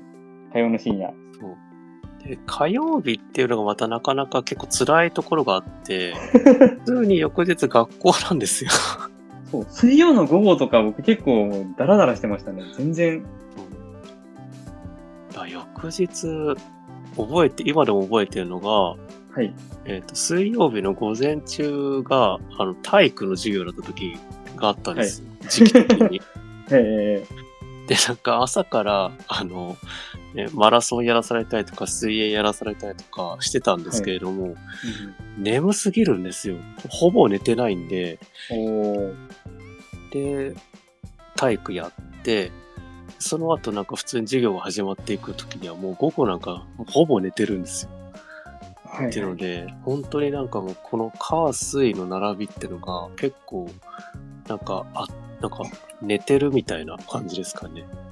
ずっとくクリビチさんの話を聞きながら、翌日はもうひたすら寝てるみたいな感じの過ごし方をしてましたね。あ、そうなんです。はい。懐かしい。で、僕、ここから、実はちょっと離れてるんですよ、ラジオから。あ、はいはいはい。えっと、2013、14ぐらいまで、ラジオから離れてたね。あ、なるほど。はい。この間って、だから、オードリーとか始まった時期ですよね、多分。ミドさんの大好きなオードリー。そうですね。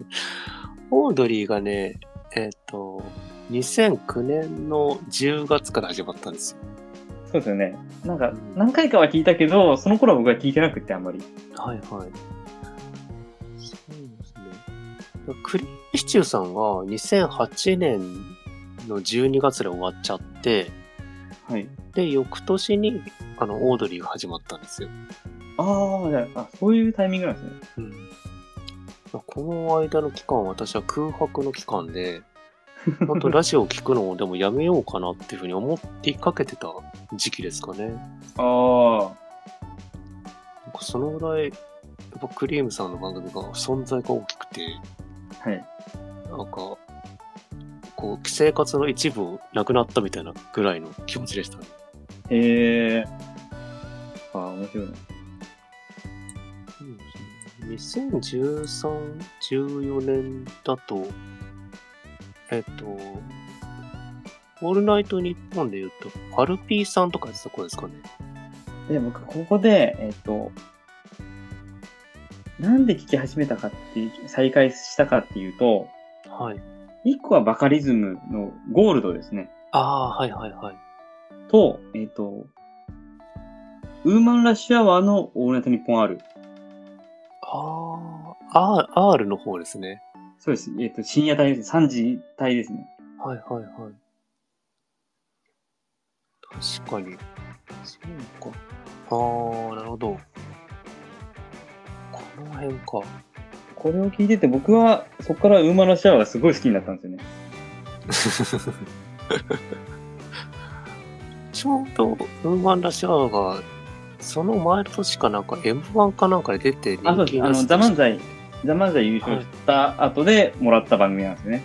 すよね。そっか。なるほどで、これ、ウーマンラッシュアワー、えっ、と、1年持たずに終わるんですけど、そうなんですね。はい。で、その翌年に村本一人で始まるんですよ。オールナイトニッポンが。1時から。あ、そうなんですね。はい、はい。月曜1時の、えっ、と、ゴールデンボンバー気流員が終わって、村本が始まるんですよ。うーんなるほど。はいはいはいはい。これが、えっと、僕の中で、クリームシチューの次に伝説ぐらいの放送で、へえ。私、こちら聞いてなかったですね、当時。あの、このぐらいの時期から、えっと、放送したものが YouTube に後日載ったりとかっていうのが始まってたんですよね。ああ、そっか。YouTube がもうある頃ですね。はい、はい、はい、YouTube で載せられるのを、えっと、村本は日本放送に頼んで、全部徹底的に消してたんですよ。そうなんですで。、生でぜひ聞いてくれってことだけを言ってて、うんうんうんうん。そっか。だから聞き逃したらもう絶対聞けないっていうのがあったんですよ。ああ、じゃあ、まさにね、リアルタイムで聞かないとって感じですよね。そうです、そうです。そっか、懐かしい。この頃、あ、そうあか。の、あ当たり回もあれば、は大外れの回もあるんですよ、全然。もうトークが全然固まってない回もあるんですけど、はい。でも今回はどっちなんだろうって、当たりなのか外れなのかっていうとこまで含めて、なんか生感が良かったんですよね。うんうんうん。ありますね、確かに。あの、ラジオで、まあ、大好きな回でも、やっぱり、面白い回と、そうでもない回ってやっぱどうしても出てきちゃうんで、はい。でもなんか、それも含めてなんかね、毎週聞いちゃうって感じですかね。ラジオそうのですね魅力って。うんうんうんいやいいですね、なんか、思い出してきました、当時のことを、本当 に。うん。でちょうどこの頃に僕、えっ、と、上京してきて、あ、はい。はい。東京で聞く番組が増えてきたって感じですね。なるほど。こっちでしか聞けない番組ってもやっぱある、あるんですかね。電波的には、あれですかね、まだ、まだラジコがない時代ですもんね。え、ラジコはもうありましたね。ありましたかはい。。ラジコで、えっ、と、朝のニュース系の番組とかは、あの、もう地域によって全然違うので、うんうんうんこのぐらいの時期から朝の、えっ、と、柿花正しあなたとハッピーとか、はい。あと、まあ、TBS の森本武郎スタンバイをうんうんうんうん。聞き始めたのがこの頃ですね。なるほど。すっかりとじゃあまだラジオ界に戻ってきた感じですね。あ、そうそう、そうです。でも今も朝、だからスタンバイ聞いてますもんね。あ、今でも聞いてるんですね。もうずっと朝は起きたらまずスタンバイつけるみたいなのは、うんずっと習慣ですね。あーなんかいいですね。あの、朝帯のラジオってなんか、いなんていうんですかね。あの、月金でやってる番組多いじゃないですか。帯でやってる番組が。うんうんうん。なので、なんか、安心するっていうんですかね。あ の、なんかいつものこのテンポで話してくれるじゃないですか。もちろんプロの番組。ああ、そうです、そうです、そうです。はい。それがすごく心地よくて、で、もう時間見なくても、うんこのコーナー始まったから何時ぐらいだとか、ありますね。今天気予報始まったから、あ今あと何分ぐらいで家出なきゃとか、うんうん。あの感覚になるんですよね。わかります。ちょうどあの、交通情報やったりとかするじゃないですか。は CM い明はけとか CM 前とかに。はあの辺でだいたい15分目とかっていう風に、区切りが良くなってるんで、はい。あれはいいですよね、確かに。あと天気予報も随時やってくれるんで、そうですね。そうですね。私結構でも朝の番組あの、えっと、東京 FM 聞くことが多いんですけども、はい。東京 FM のあの、今やってるやつだと、えーっ、と、ちょっと遅いですけども、10時台からのブルーオーシャンとかっていう番組だとか、はい。こうその10時系から始まって11時、12時の頃に、うんあの、えーっ、と、今だとオールタイムベストっていう、昔あの、ラブコネクションっていう番組やってたラブさんって方がいらっしゃるんですけども、はい。その方がやってる番組が今でもあって、うんそれがなんか本当にトー FM ラジオっぽくて音楽がいっぱいね、かかる曲なんですよ。うん、ああ、そうなんですね。ああ。それがやっぱり今でも好きで、なんか洋楽、邦楽問わず、やっぱ音楽を思いっきり聴きながら、でもなんか喋りも聞きたいなって時に、やっぱり FM なんだよなって感じですかね。えー、あ、あ、そうなんですね。そこで FM に。はい。昼は FM が多いですかね。友達もでも結構そういうこと言ってる人いました。そうだ、そうだ。夜夜の深夜系のテンションとはやっぱりちょっと、はいモードが違うんですよ、私も。あそうの、なんですね。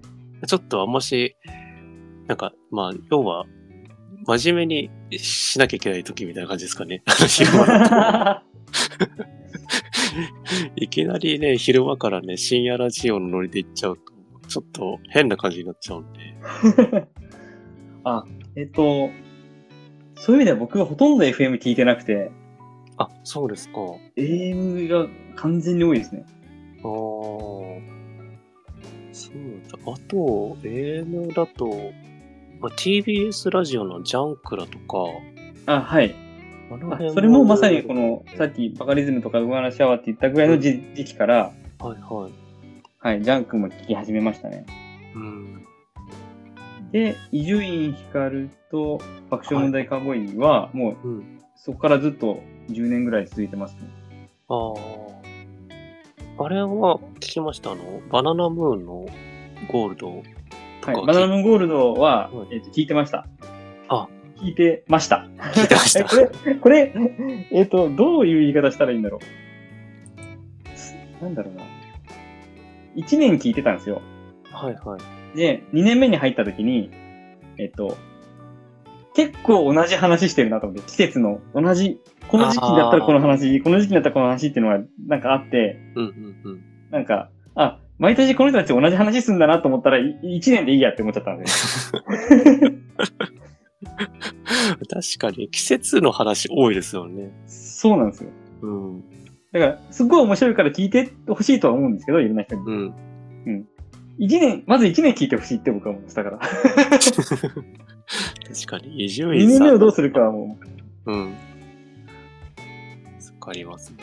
まあ、AM も、本当にいろんな番組があって、そうですね。まさにその、まあ、だから僕が影響を受けたベスト3ですね。クリームシチュー、ウーマラシア村本、伊集院光ですね。うんうんうん。いやー、いいですね。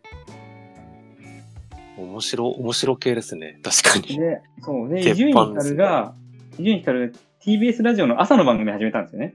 あ、はいはい。やってま伊す集院ね。光とラジオとっていうのを始めていて、それ初回からずっと聞いてたんですよ。あの、まあ、通勤までの時間、はい。聞いてるっていう感じで。うん。そこから知れたものとかもいっぱいあったし、結構あの、曲変えて、はい。あの、日本放送以外のところの曲聞くと、結構面白い番組も多くて、ああ、はいはい。もちろん、あの、各番組、各局ね、いろ、特徴があるんですけども、はい。私は、あの、地方局の、えっ、と、静岡の、はい。あの、CBC ラジオっていう放送局があるんですけれども、それの、あの、向井の喋り方っていう、パンサー、芸人のパンサあはいーの向井さんって方がいらっしゃるんですけども、はい。その方がやられている向井の喋り方っていう番組が私はここ何年もずっと聞いてて、あ、そうなんですね。あ、あれって地方局なんですね。タイトルは知ってましたけど。あれ地方局で、あれへはー関東圏だとすぐ電波が入らないんですよ、あれ。へーなので プレプレミアムに入らないと聞けないっていう番組です。はいはい。あ、じゃあ、水戸さん入ってらっしゃる。入ってます。お ーいやー、なんかそんな感じで結構地方局のそういう、はい。まあ、独自の番組っていうんですかね、もちろんなんかいろんな地元の方も出られるんですけれども、はい。はい。あ結構有名な方が地方局限定でやってるみたいな番組も多くてうん、うんうんなんかそういうのもなんか見つけるみたいな、もともとやってるんだけなんだけれども、 私が勝手に見つけに行くみたいな感じの楽しみ方もなんかしてますね。と昔だったら KBC って福岡のラジオ局の、はい。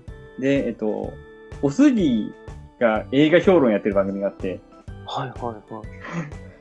そんなのがあったんですねあれ。そう、すごい好きだったし、へーえ今は僕僕も、えっと、ラジコプレミアムで、はい。えっと、沖縄の RBCI ラジオっていうのを聞いてて、はいはい。あの、土曜の夜にラジオバー南国の夜っていうのをやってるんですね。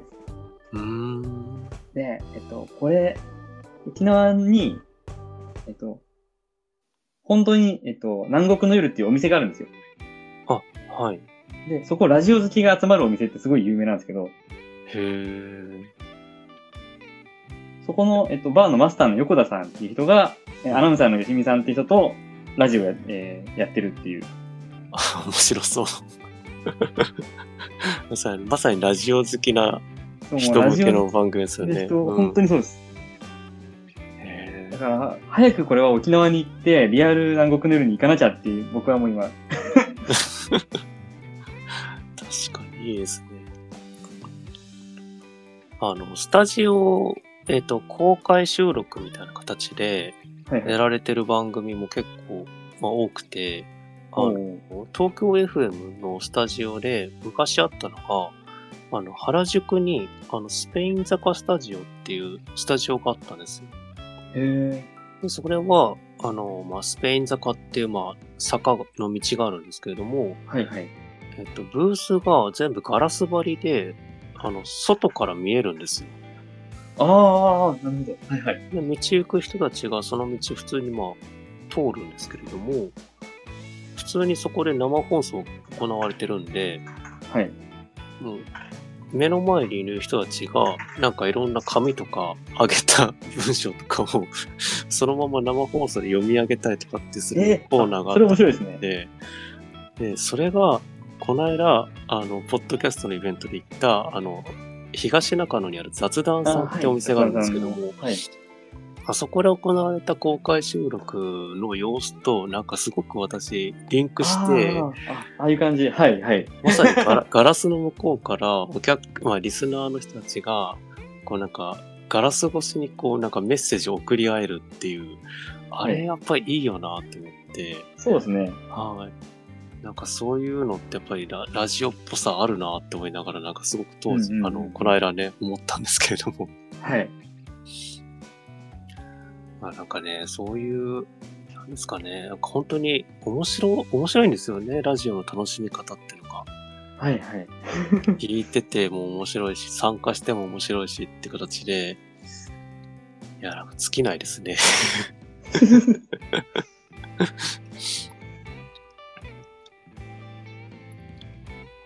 そうですね。あと私、あの、せ声優さんのラジオとかも結構聞いてて、はいはい。あの、ネットラジオっていうのがあるんですよ。インターネット限定のラジオ番組っていうのがあって、はい。えっ、と、超 A&G プラスっていう、あの、まあ、放送局みたいなネットラジオの番組があるんですけれども、はい。その中の、えっ、と、声優さんのね、花澤香菜さんという方がいらっしゃるんですけれども、はい。その方の一人でできるかなっていう番組を結構長年私聞いてて、あ、そうなんですね。で、えっ、とね、毎年12月の24日と1月の1日の放送は、えっ、と、生放送でやりながら、なぜかニコニコ放送で生放送するっていうね、あの、伝統の番組で。で、その時だけ、あの、YouTube みたいに、あの、画面が動画でやるんですよ。おー。でも、ニコニコ動画の画像なんで、めちゃくちゃ画質が悪いっていうのがお決まりで、ああ、それ、 そう。声は無駄にいいのに動画がすごく残念っていうのを毎年やってるっていうね。えまあネットラジオ文化なんですけれども、はいはい。なんか、ニコニコ動画も出始めの頃に、その、ラジオみたいなことをやる番組も当時あったんですよ。はい。で、えーっと、今 YouTube がもう今の時代メインですけれども、はい。当時生放送でそういうラジオっぽいことをやるみたいなのって、ニコニコ動画から結構やる始める人多くて、うんうんうん。で、ラジオネタみたいなのも当時、ニコニコ動画の人たちがよく真似してやってて、そうなんですね。はい。で、クリームシチューさんの話だとか、それこそ、石川貴則さんの話だとかも、当時ニコニコの生放送の時に、なんかみんなで、その生放送をやりながやりながら、放送、リアルタイムの地上波のその今放送してるのを聞きながら、感想をみんなで言い合うっていうのをやってたんですよ。ああ、そうかそうか。共有し合うんだ。そう。えー、あ、いいですね。コメントでみんなで盛り上がるっていう、祭りだって言いながらやってたっていうのがあって、えだ今はツイッター X かながメインですけれども、ー、はい。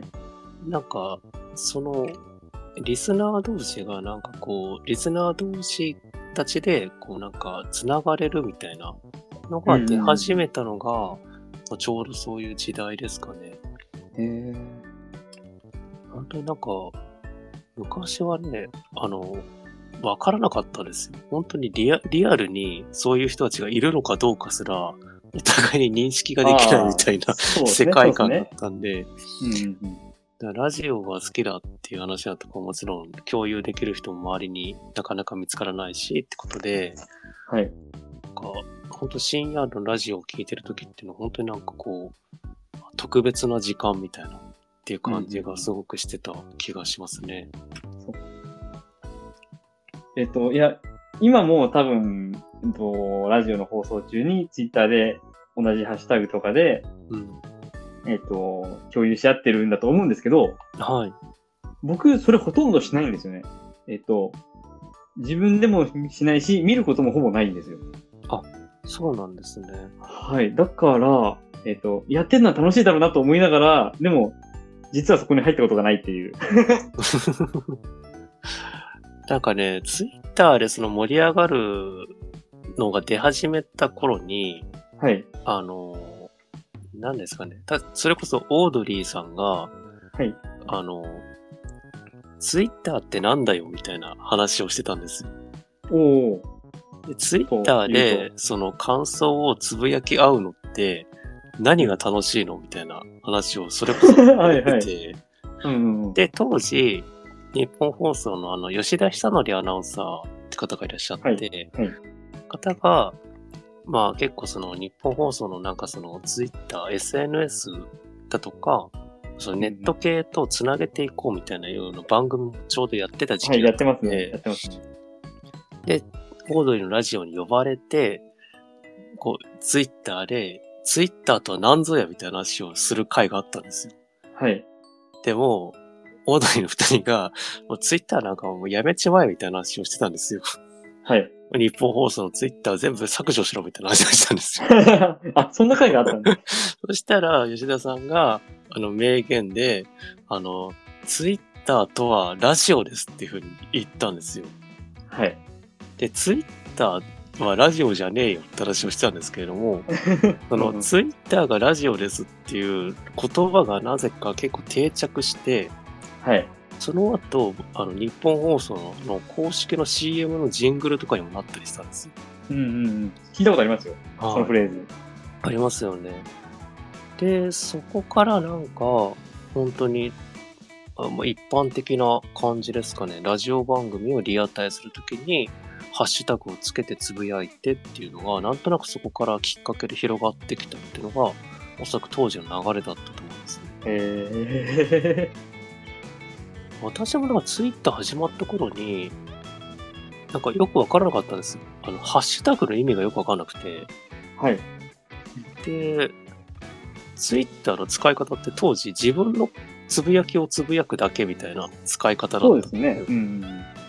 それがリアルタイム実況できるっていうののやり方がよくわからないみたいな。おそらく結構みんなそういうタイミングで、はい。結構なんかみんな混乱してた時に、なんかオードリーがよく言ってくれたみたいな感じで、ツイッターって何みたいな話なのかっていうのをしたっていうのがすごく覚えてますね。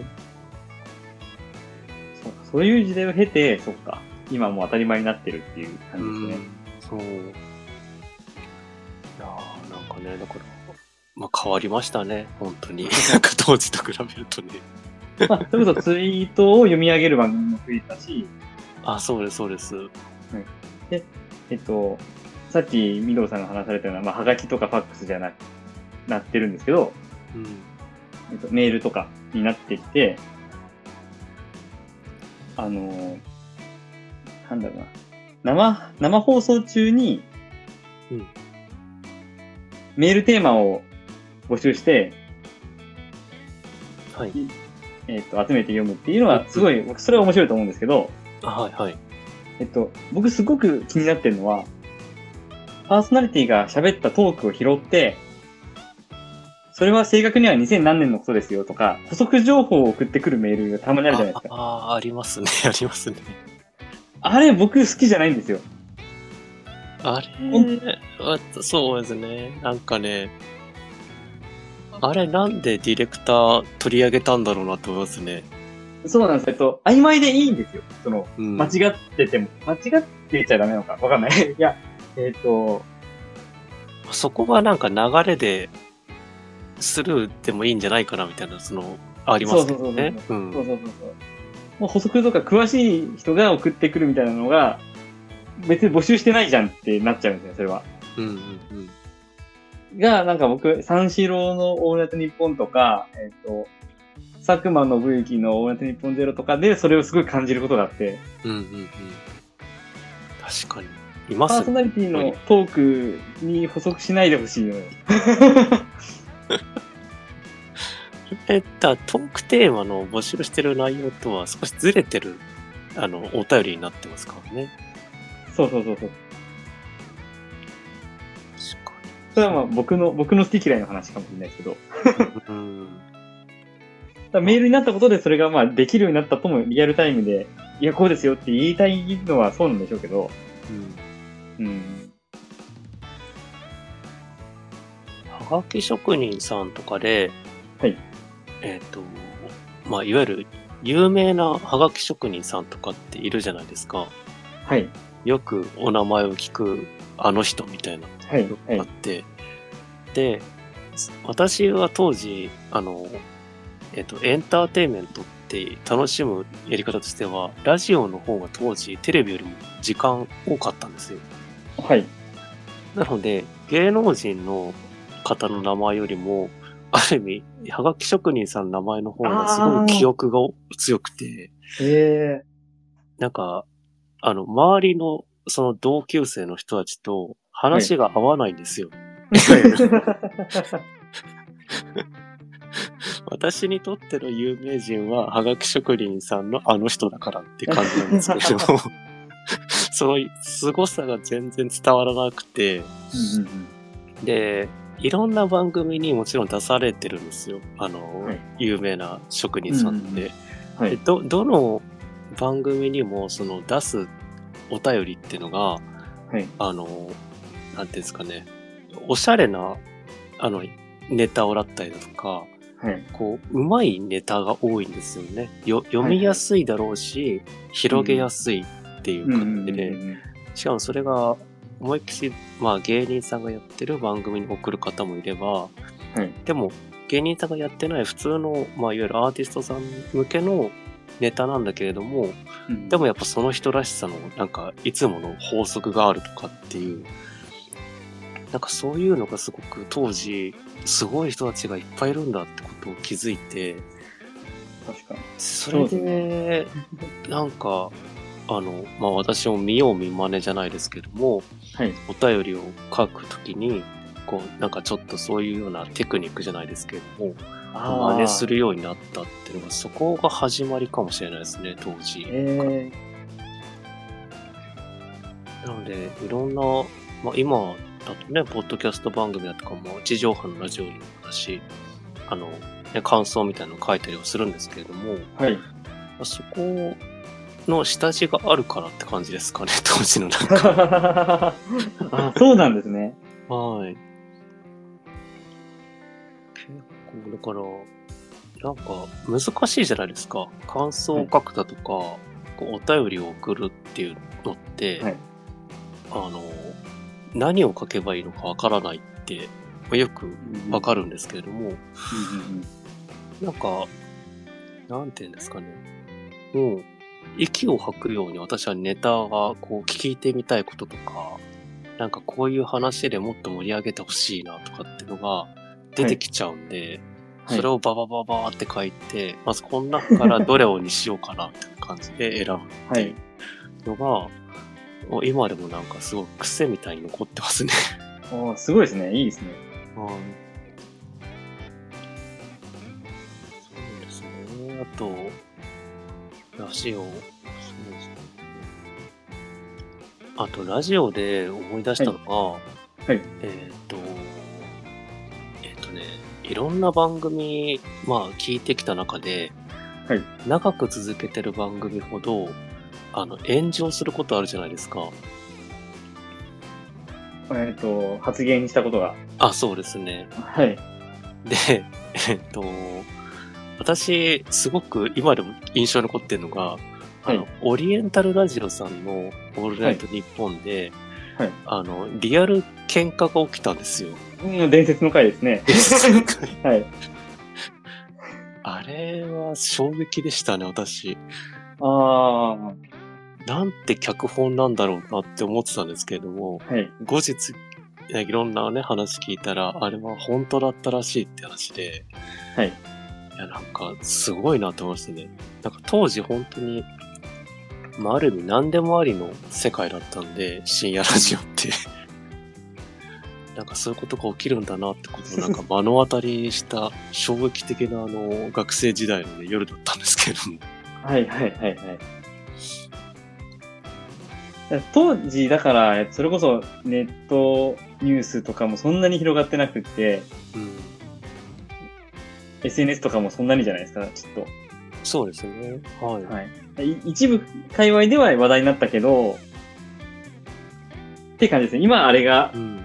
起こるとまた違うんだろうなっていう気はします。ありますね。だから、えっ、と、3、4年前に、あの、はいナイナイさんが炎上したことあるじゃないですか。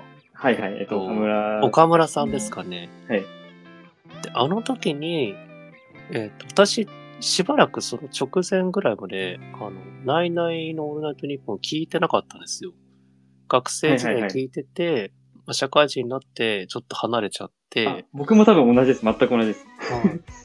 で、で、気づいたら岡村さんが確か一人でやられてるって、なんかはい番組表を見た時に知って、はい。で、ちょっとしばらく聞き始めた時期だったんですよ。ちょうどあのタイミングで。うんで、その中で、あの、まあ、事件が起きて、はいで、やっぱ、岡村さんっていうか、ナイナイのオンライト日本ってもう、今、日本放送の中でも、もう、大御所中の大御所になってるじゃないですか。はい。で、ついに、来たのかなみたいな、その、もう終わりの時期がこんな形で終わってしまうのかなみたいな、ちょおっーと衝撃だったんですよ。はいはい。 したときに、あの、矢部さんがいらっしゃって、うんあの、2時間丸々、あの、公開説教されたんです よね。はいはい。あれが、あれもすごく衝撃的で、あの、ナイナイのオールナイトニッポンだから、これが成り立ってるだろうなっていうのを思ったんですよ。これぞなう、んこれぞないないだよねって思ったんですよ。あ、そうなんだ。あの、なんていうんですかね、岡村さん一人でやってた時って、勝手なあの感想なんですけども、はいなんかすごく無理して、なんかやってるなって感じしてたんですよ。はいはい。岡村さんがこう、何か面白いことをしなきゃいけないみたいな。ああ、そうなのかもしれないですね。いや、言われてみれば、はい。はい僕も一時聞いてたので、なんとなくイメージはできますけど。でそう、それは、こう、私、ナイナイリスナー、学生時代だった時に、の記憶だと、ナイナイの面白さって実はそこじゃないんだよねっていうふうにずっと思ってて、はい。あの、何でもないところから何かが起きるかわからないのが、ナイナイのオールナイトニッポンの面白さだったんですよ。はいはい。え準備してきてやるんじゃなくてっていう感じでなんかそれをなんか矢部さんが来られて生説教した時にあこの空気感なんだよなと思ったんですよあの時へなんーかこれこれがまあねこれでもし番組終わっちゃうって形になったとしても、なんか最後にこういうのをやっぱりなんからしさが聞けてすごく嬉しかったなって思って。でおー当時あの記事、えっと、ネットニュースになったんですよねだいぶはいはいでまあいわゆるアンチコメントみたいなのが結構来てたんですけれどもネット界隈では、うん うんでもなんていうんですかねあのネット記事からきっかけにその聞き始めるでしかも批判的なコメントをする人だけのことを私はリスナーとは認めないんですよ絶対それはリスナーじじゃねえだろうって思うんですよ、ゃ。はいはいあ野じ馬ですね。 そう。そうそうじゃなくて、その、内々みたいな歴史の長い番組のはいいろんな経緯をちゃんとうんうん知った上で、うんあの回聞いて批判するならまだわかるんです。はいはい。あの言い方は確かに良くなかったとか、ちょっと勘違いを生むみたいな話だとかっていうふうにすそうでするねならいいんですけれども、うんなんか、今盛り上がってるからそこに火をつけに来るだけの人みたいなのは、なんかはいラジオ好きみたいなの名乗らないでほしいなって思うんですよね。ああ、それはもう同感です。本当にそう思う。あの、いや、僕もその当時のことすっごい覚えてて、はい。やっぱり、えっと、まさにそう、普段聞いてない人が怒るっていうのはもう論外だと思ってて、うん。で、いつも聞いてる人が、そう、この発言はちょっとどうかとっていうのを番組宛てに送って、それにパーソナリティが返答するっていうのが健全なやりとりかなって思います。うん。その通りです。はい。なのでなんか、なんですかね。まあ、生放送だからこそ、なんかそういうことが起きるっていうのも、なんかオールナイトニッポン聞いてて、うん、思ったことですかね。いろんな番組聞いてて。あと、そうですね。だから、そのはい、そういう意味で言うと、ローテナントラジオも、もう、えー普段感想とかメッセージをくださる方からはいくらでも苦言を受けます ので、いくらでも聞いてみたいです。逆に、逆にそういう人からの意見を聞きたいです。本質的なところを。ああ、うんでもなんか、それ、それがいいですよね。そ、それこそなんかほんと、ポッドキャストになんか求められてるものだなって私は思いますね。あのー、なんていうんですかね。まあ、いわゆる素人がやってるわけじゃないですか。ポッドキャストのはいはほとんどの人って。はいはい。で素人の方がこういう話す内容ってはい。いわゆるリアルが大事だと思うんですよ。そうですね。うん。まあある程度作ったりとかまあ多少持ったりとかってことはあるんですけれどもはい。そこのなんかリアル感を本当に大切にしていかないともうただただなんか繰り返してるだけみたいな感じになっちゃうので。そうですね。うん。だからそこは、本当に、何ですかね。まあ、私まだ1年半ぐらいしかやってないんですけれども。いや、だかなんらか何か、そう、素人がせっかくやってるので、何かに配慮する必要なんか何にもないと僕は思ってて、うんうんうん。でそのバックボーンなんかないので、 そうですね。まあ、関係者いないですからね、ほとんどね。そうそうそうそうそうそうそう。なんか、わざわざこう、不正字にするとかしてる番組もあったりするして気になるんですよ。なんでその、言っちゃいけないことなんかないじゃんっていう気持ちの方が僕強いです。ああ。いや、だからなんか、そう、なんか本当にだから当時のそのオールナイトニッポンみたいな雰囲気で、ポッドキャストがこれからね、盛り上がっていったらすごい面白いことになるだろうなって思ってますねあ。ーそうですね、そうですね。まあなんか聞き方はね、あの、まあ今電波じゃなくてね、あのインターネットで聞くっていうのがあれですけど、はい。はい。でも、なんかす似てるなっていう、すごく感覚は今でもあって、うんうんうんこう、やっぱ面白いよなって感じですかね。はいはい。うん。いやいや、ミドウさん、ラジオすげえ好きだな。 あの、いや、そうですね。好きですね、やっぱり。うん。インターネットが広がって、より、なんか、良かったなってところもありますかね。このラジオの。昔、インターネットがなかった時のラジオの楽しさもあったんだけれども、はい。今はこう、こうやって、ラジオ好きな人とこう知り合うとかいう、なんかきっかけですかね。つながりができるようなあーそうですね。のがやっぱりインターネットの強さだと思うので、はいはいはい。だだから僕なんか、まさに、えっと今 iPhone に、えっと、音声系のアプリが15個入ってるんですよ。お お結構入ってますね。だからあの、もう僕に聞けない音声はないぐらいに思ってるので、うん。例えばこう、知り合いが地方局の夕方の番組に出たとか、SNS で見たら、必ずチェックするんですよ。ああ、はいはいはい、このアプリで聞けますね、みたいな。すご い。いや、いいですよね。だから、楽しくなってきましたね、本当に。あの、ラジオあーそうがですね聞きやすくなったけたってのはすごくいいことだなって思いますね。はいはいはいはい。いや尽きないですね。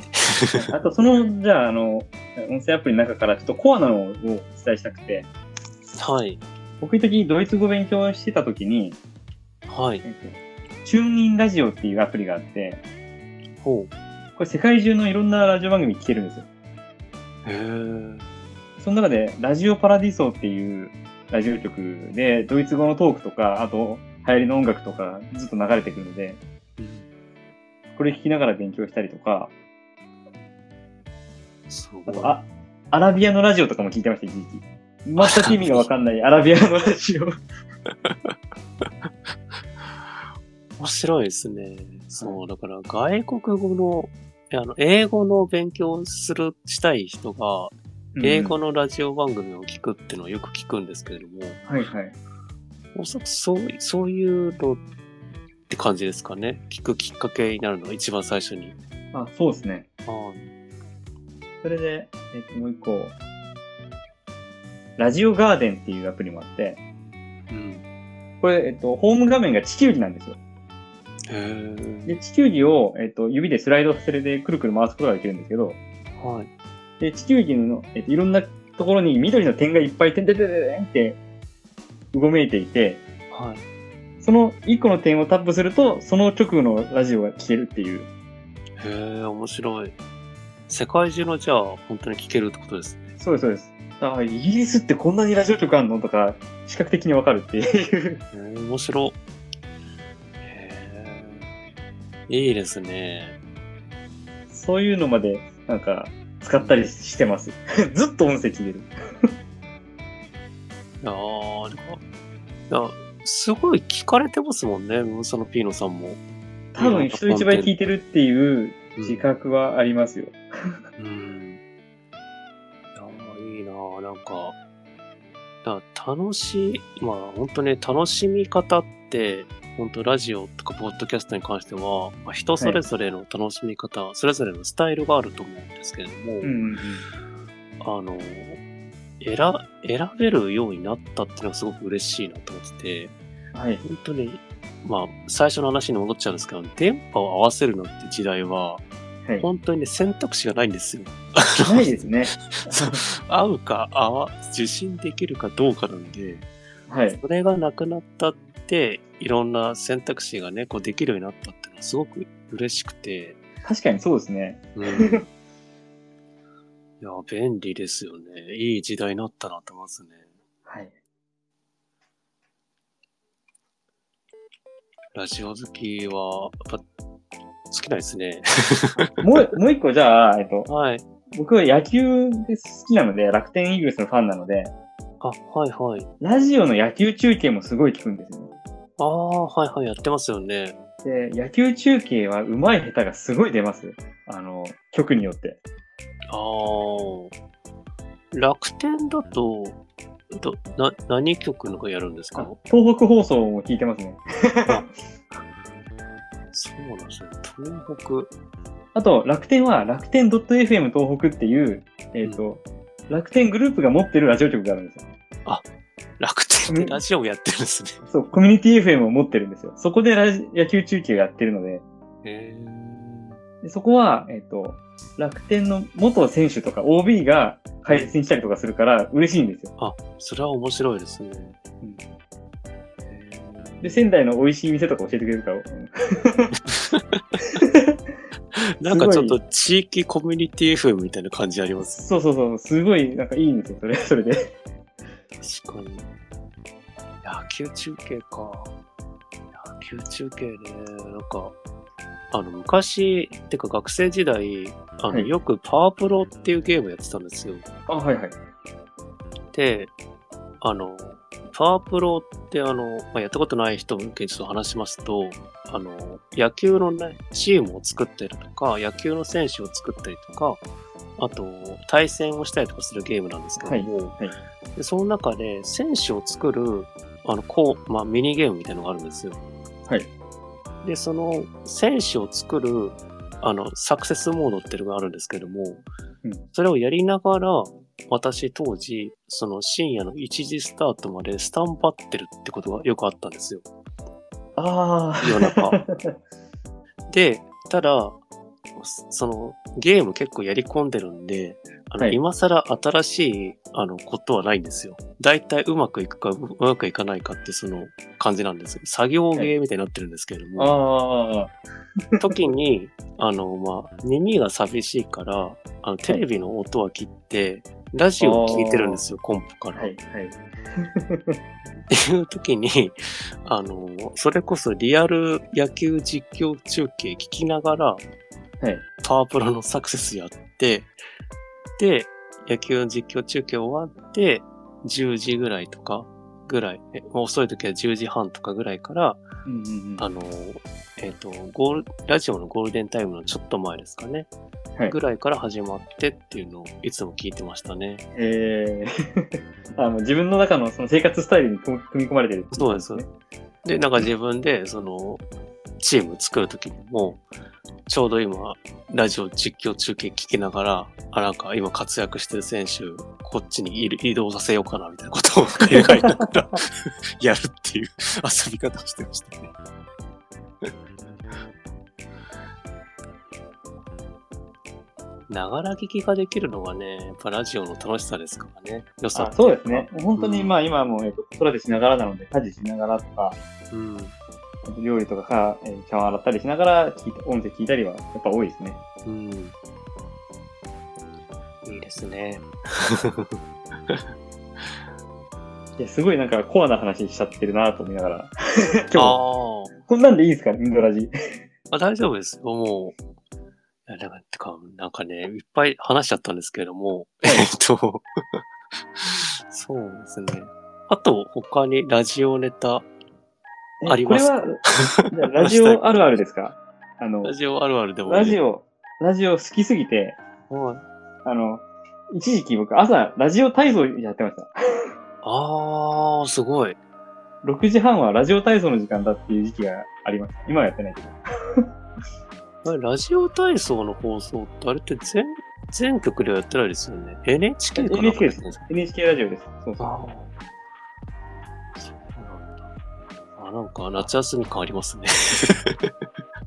そう、夏休みのイメージですけうど、んそう、えっと毎日やってるので、ラジオ体操は。はい。おすすめですよ。おすすめですか。いいですね。いやー、なんかね、楽しいですね、ラジオの話は。あの、今でこそ、えっ、と、腕を大きく上げて背伸びの運動からって言うじゃないですか。はい。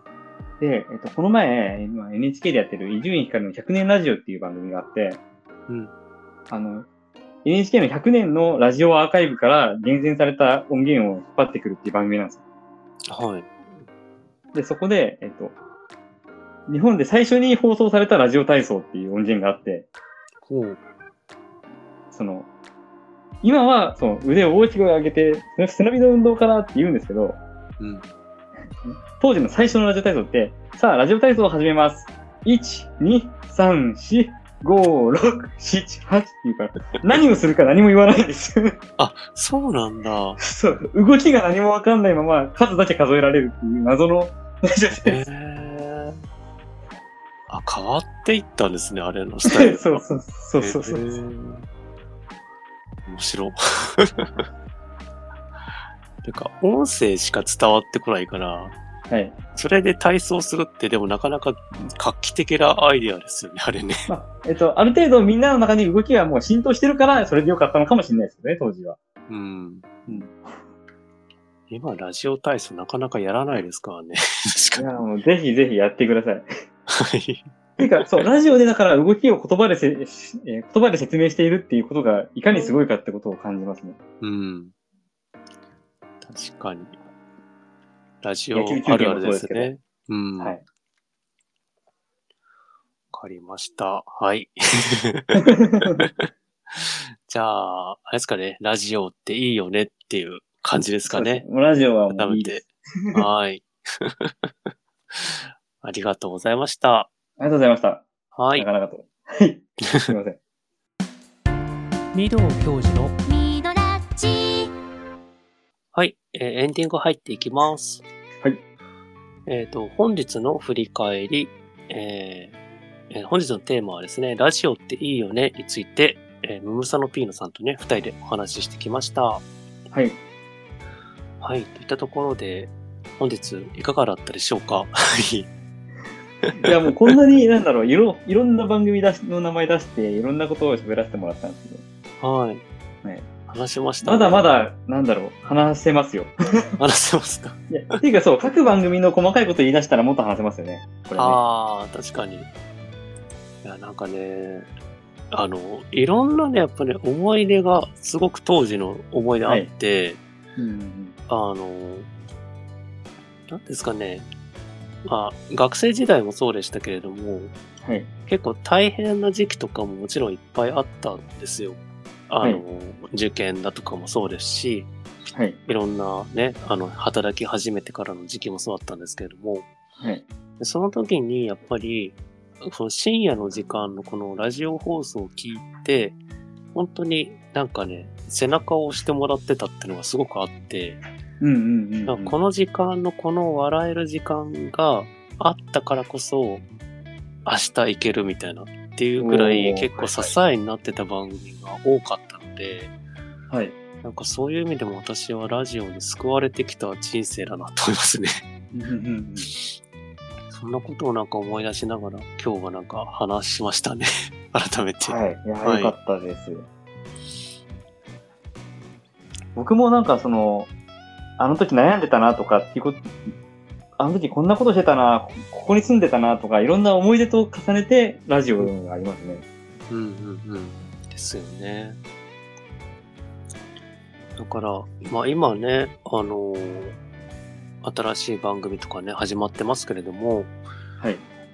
なんか、ど、どの世代にもなんかね、その、ハマる番組って必ずあると思うので、ああ、確かに。